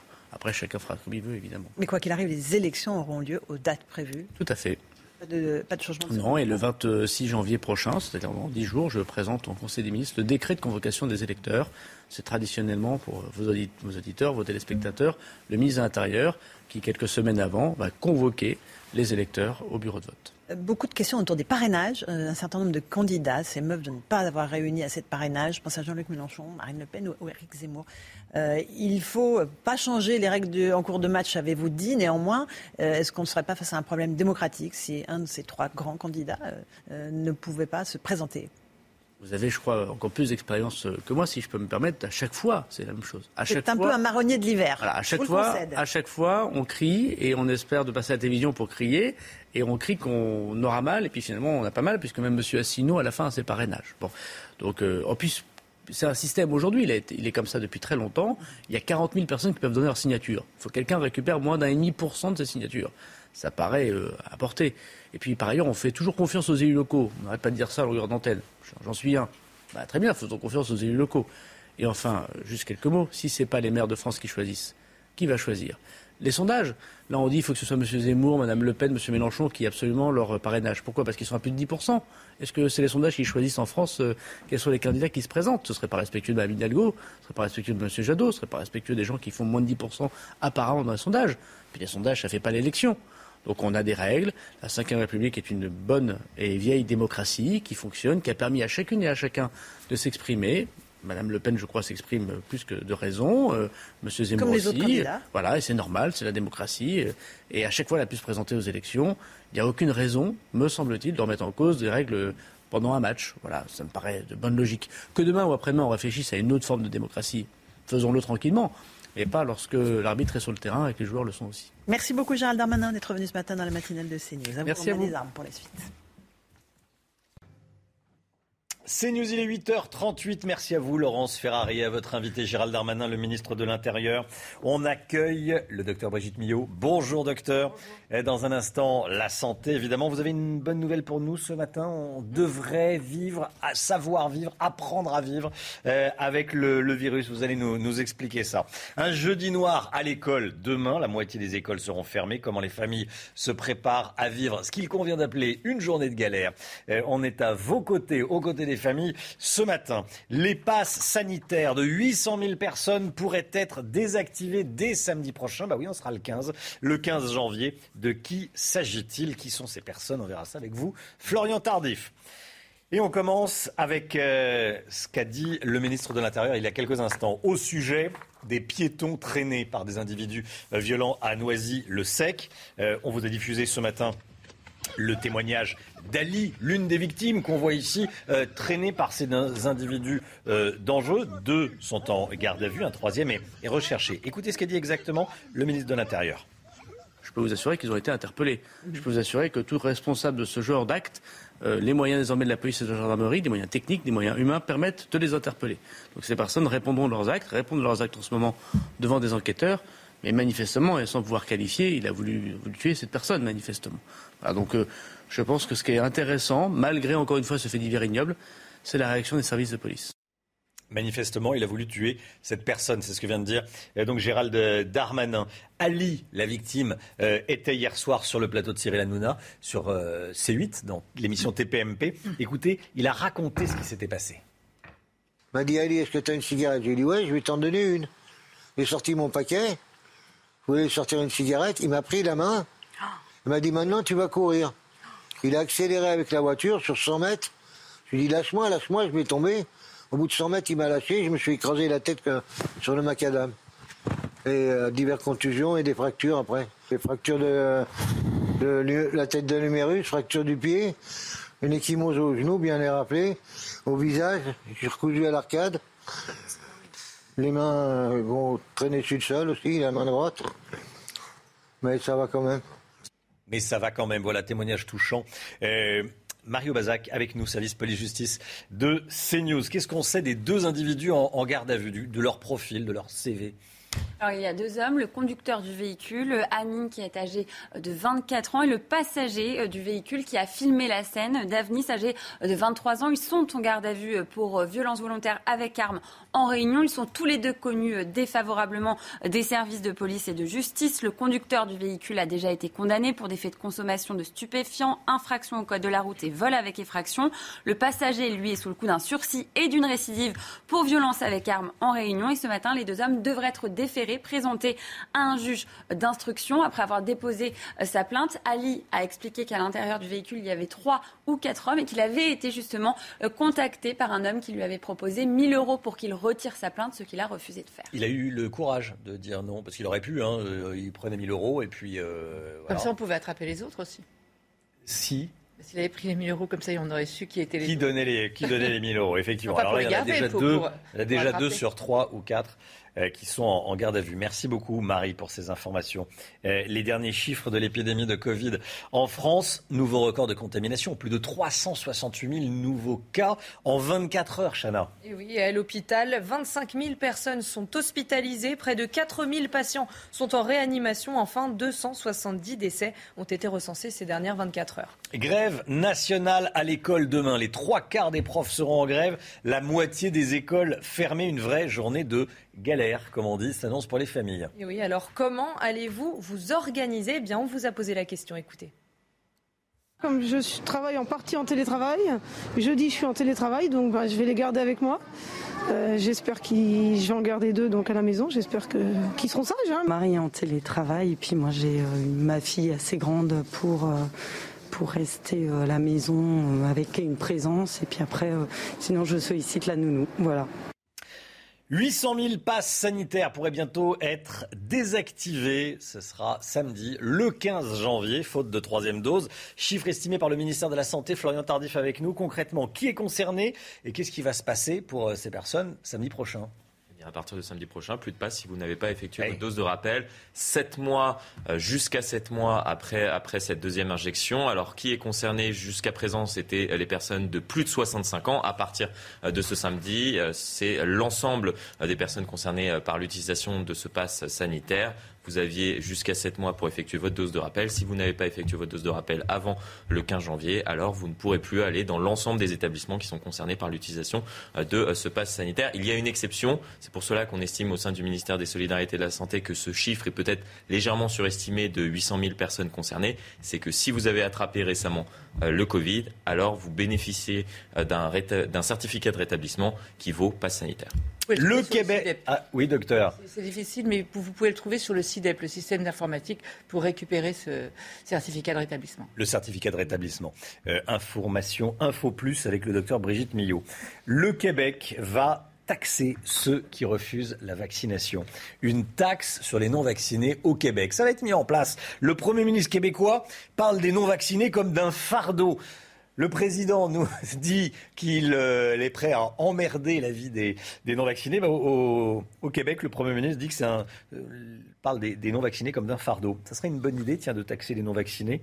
Euh, en France, on vous pose la question ce matin sur le compte Twitter de CNews. Vous dites non à 83%, oui à 17%. Vous pouvez continuer encore à donner votre avis. Huit départements du Sud-Ouest toujours en vigilance orange pour les crues le pic de la Garonne pourrait être, par exemple, atteint cet après-midi, Chana. oui, elle a dépassé la barre des 8 mètres dans certaines communes du Lot-et-Garonne ce matin. Même constat dans le département de la Gironde, où on va justement retrouver Antoine Estève et Jérôme Rampenou à la Réole. Antoine, on s'approche même des 9 mètres là-bas. Effectivement, là vous voyez les quais de la Réole qui se trouvent juste derrière moi, la Garonne qui continue à gonfler, les quais inondés. Oh, là il y a quoi? Il y a une soixantaine de maisons hein, qui sont concernées par, par ces inondations. Alors ce sont évidemment les rez-de-chaussée et les garages, parce qu'ici on vit à l'étage, vous vous en doutez bien. La Garonne qui continue de monter, on prévoit un pic de crue pour la fin de journée. Alors ici on est à 8 mètres 15 au-dessus du, lit normal euh, de la Garonne, ça fait quand même un, très fort chiffre, hein, parce que normalement elle est tout en bas, tout en bas là sur ces images que vous voyez en ce moment là. La Garonne, le lit la Garonne est ici tout en bas. On devrait dépasser les 9 mètres ce soir. On est encore loin des inondations de l'an dernier. Souvenez-vous, en février 2021, lorsque le Premier ministre Jean Castex était venu ici, et on avait dépassé largement les 10 mètres, les 10 mètres 50 par endroit. Donc on est encore loin de ces inondations. Mais ici, euh, les pompiers euh, surveillent. Une quarantaine de pompiers euh, sont en ce moment pour faire le tour des habitations qui pourraient être concernées par ces inondations et pour mettre en sécurité d'éventuelles personnes qui seraient isolées par ces inondations. Merci beaucoup Antoine et Steve. Les images sont magnifiques. Le lieu est, magnifique. Des images signées Jérôme euh, Rampenou. Un mot du prix de l'essence. Pierre Chasseret, euh, on passe de record en record. 1,62€ en moyenne le litre de gasoil. Hein. Un, presque 1,80€ pour le litre de samplon 98. C'est énorme, c'est trop. On, passe les records aujourd'hui. Et attention, la prime des 100 euros euh, proposée par Jean Castex n'a pas eu l'effet escompté. Euh, il va falloir aller plus loin. Il faut impérativement que le gouvernement, que le chef de l'État prenne la mesure de, l'impact sur le budget des familles des prix des carburants. Parce que là, il n'y a qu'une phrase pour expliquer ça. Les automobilistes, à chaque fois qu'ils passent à la pompe, ils se font clairement braquer par les taxes. Les taxes, c'est 60% du prix des carburants. Pierre Chasseret. Merci Pierre. La santé, tout de suite, Brigitte Millot. La santé avec vous, docteur Millot. Ce matin, vous nous parlez d'une bonne nouvelle. Apprendre avec précaution, mais on en parle quand même, ça fait du bien. Dites-nous tout. Oui, il y a eu une annonce de l'Agence européenne du médicament. Alors, euh, je vais prendre des précautions. Je vais surtout prendre mes lunettes d'ailleurs pour vous la lire, euh, qui a annoncé que l'Omicron va transformer le Covid en une maladie endémique. Je vais y revenir avec laquelle l'humanité peut apprendre à vivre. Alors, endémique, qu'est-ce que ça veut dire? On a parlé des épidémies, on a parlé des pandémies. Une épidémie, c'est quand il y a une flambée euh, d'infection dans une région. Une pandémie, pan, ça veut dire tout. C'est quand c'est dans le monde entier, dans plusieurs régions. Et en fait, endémique, c'est quand il y a une maladie dans un endroit qui est stable et qui va être permanente. Donc on veut dire, en fait, ça veut dire qu'on va apprendre à vivre avec, que le virus sera persistant, mais euh, avec une incidence stable, c'est-à-dire qu'on n'aura plus des, vagues comme ça, euh, etc. Donc a priori, d'après en tout cas l'Agence européenne du médicament, voilà notre avenir, il est là. Alors après, il y a eu beaucoup de, phrases prononcées, notamment par l'OMS, qui a dit qu'en fait, la, stratégie de rappel vaccinaux euh, n'est pas viable. Euh, Ce n'est pas à coup de rappel qu'on va arriver à arrêter cette épidémie. Donc voilà, il s'est dit beaucoup de choses. Hein. les choses sont en train de changer. On voit qu'Omicron a totalement bouleverser le profil de cette épidémie. Alors, quand je dis avec précaution, c'est-à-dire qu'il reste encore des questionnements. Euh, ce que l'on sait, c'est qu'il est beaucoup plus contagieux, ça c'est une évidence. Hein. qui ne connaît pas quelqu'un qui, est malade Voilà. Après, euh, reste encore beaucoup de questions, évidemment, sur sa gravité. Je vais vous montrer une courbe. Vous allez voir, c'est vrai que la tendance est à penser qu'il est moins grave. Avec ce qui s'est passé en Afrique du Sud, avec ce qui s'est passé au Danemark, avec ce qui s'est passé au Royaume-Uni. Regardez là ces chiffres. Le première souche, donc souche originelle, Wuhan, là il parle, il, s'agit du ratio de formes graves euh, par rapport au cas positif. Hein. Sur 100 000 habitants, on voit bien qu'il y avait des formes graves avec le premier variant, il y avait des formes graves avec Alpha, il y avait des formes graves avec Delta. Il y a eu clairement une montée en puissance avec le, la V1, la version 1, et ensuite ça. Mais surtout, ce qu'on voit, c'est en jaune. Omicron. Regardez, voilà. donc on voit, donc a priori hmm. sur les formes graves, ça a une incidence. Rappelons que les signes sont assez différents. Hein. Euh, on va rappeler que pour le Delta, on avait donc euh, tous les symptômes euh, ORL plus des symptômes pulmonaires qu'on n'a pas a priori avec Omicron. Avec Omicron, les principaux symptômes sont une toux, une fièvre qui est nocturne plutôt, des sueurs nocturnes, une toux, une fièvre et une fatigue. Mais surtout, et ça c'est une bonne nouvelle, on n'a pratiquement pas de symptômes pulmonaires, on n'a pratiquement pas de perte de goût, de perte de l'odorat. Donc ça, c'est important. On voit que c'est différent. Mais c'est vrai qu'il reste encore des questions. Est-ce qu'il n'est pas grave intrinsèquement parce qu'il n'est pas virulent lui-même, ou est-ce qu'il n'est pas grave parce qu'il arrive dans des populations qui sont déjà immunisées, soit naturellement, soit par la vaccination Donc là reste une question. Et autre question soulevée par de nombreux médecins, Qu'en est-il Quid des formes longues, des Covid longs avec Omicron? Pour l'instant, évidemment, on n'a pas assez de recul, on n'a pas les réponses. Merci. Mais de bonnes nouvelles quand même. Mais de bonnes nouvelles. Merci Brigitte. C'est pas viable. 8h50. Brigitte, une, info, une autre info plus Oui, oui, a priori, il pourrait y avoir un rappel, mais une fois par an, un petit peu comme avec la grippe, pour certaines personnes fragiles et tout. Mais justement, l'OMS dit que la stratégie à coup de, de rappel vaccinaux n'est pas viable. Merci beaucoup Brigitte. 8h51, on se retrouve demain euh, pour une nouvelle matinale, 5h55 avec Chana Lousteau, le docteur Millot, Pierre Chasseret, Florian Tardif. Dans un instant, c'est l'heure des pros avec Pascal Pro et tous ses invités. Belle journée à vous, à demain. When you make decisions for your company, you look for the no-brainers. And if you have a lot of mailing to do, stamps.com is the ultimate no-brainer. It streamlines your processes to make your business more efficient, which makes you less busy. Mail checks, invoices, legal documents, and everything you need to keep your business running with Stamps.com. Seamlessly connect with every major marketplace and shopping cart. Schedule package pickups and see your cheapest and fastest shipping options from different carriers. With rates up to 89% off USPS and UPS rates. And with the Stamps.com mobile app you can take care of mailing and shipping wherever you are. Make the same no-brainer decision as over 1 million other businesses with stamps.com. Sign up with code program for a 4-week trial plus free postage and a free digital scale. No long-term commitments or contracts. That's stamps.com. Code program.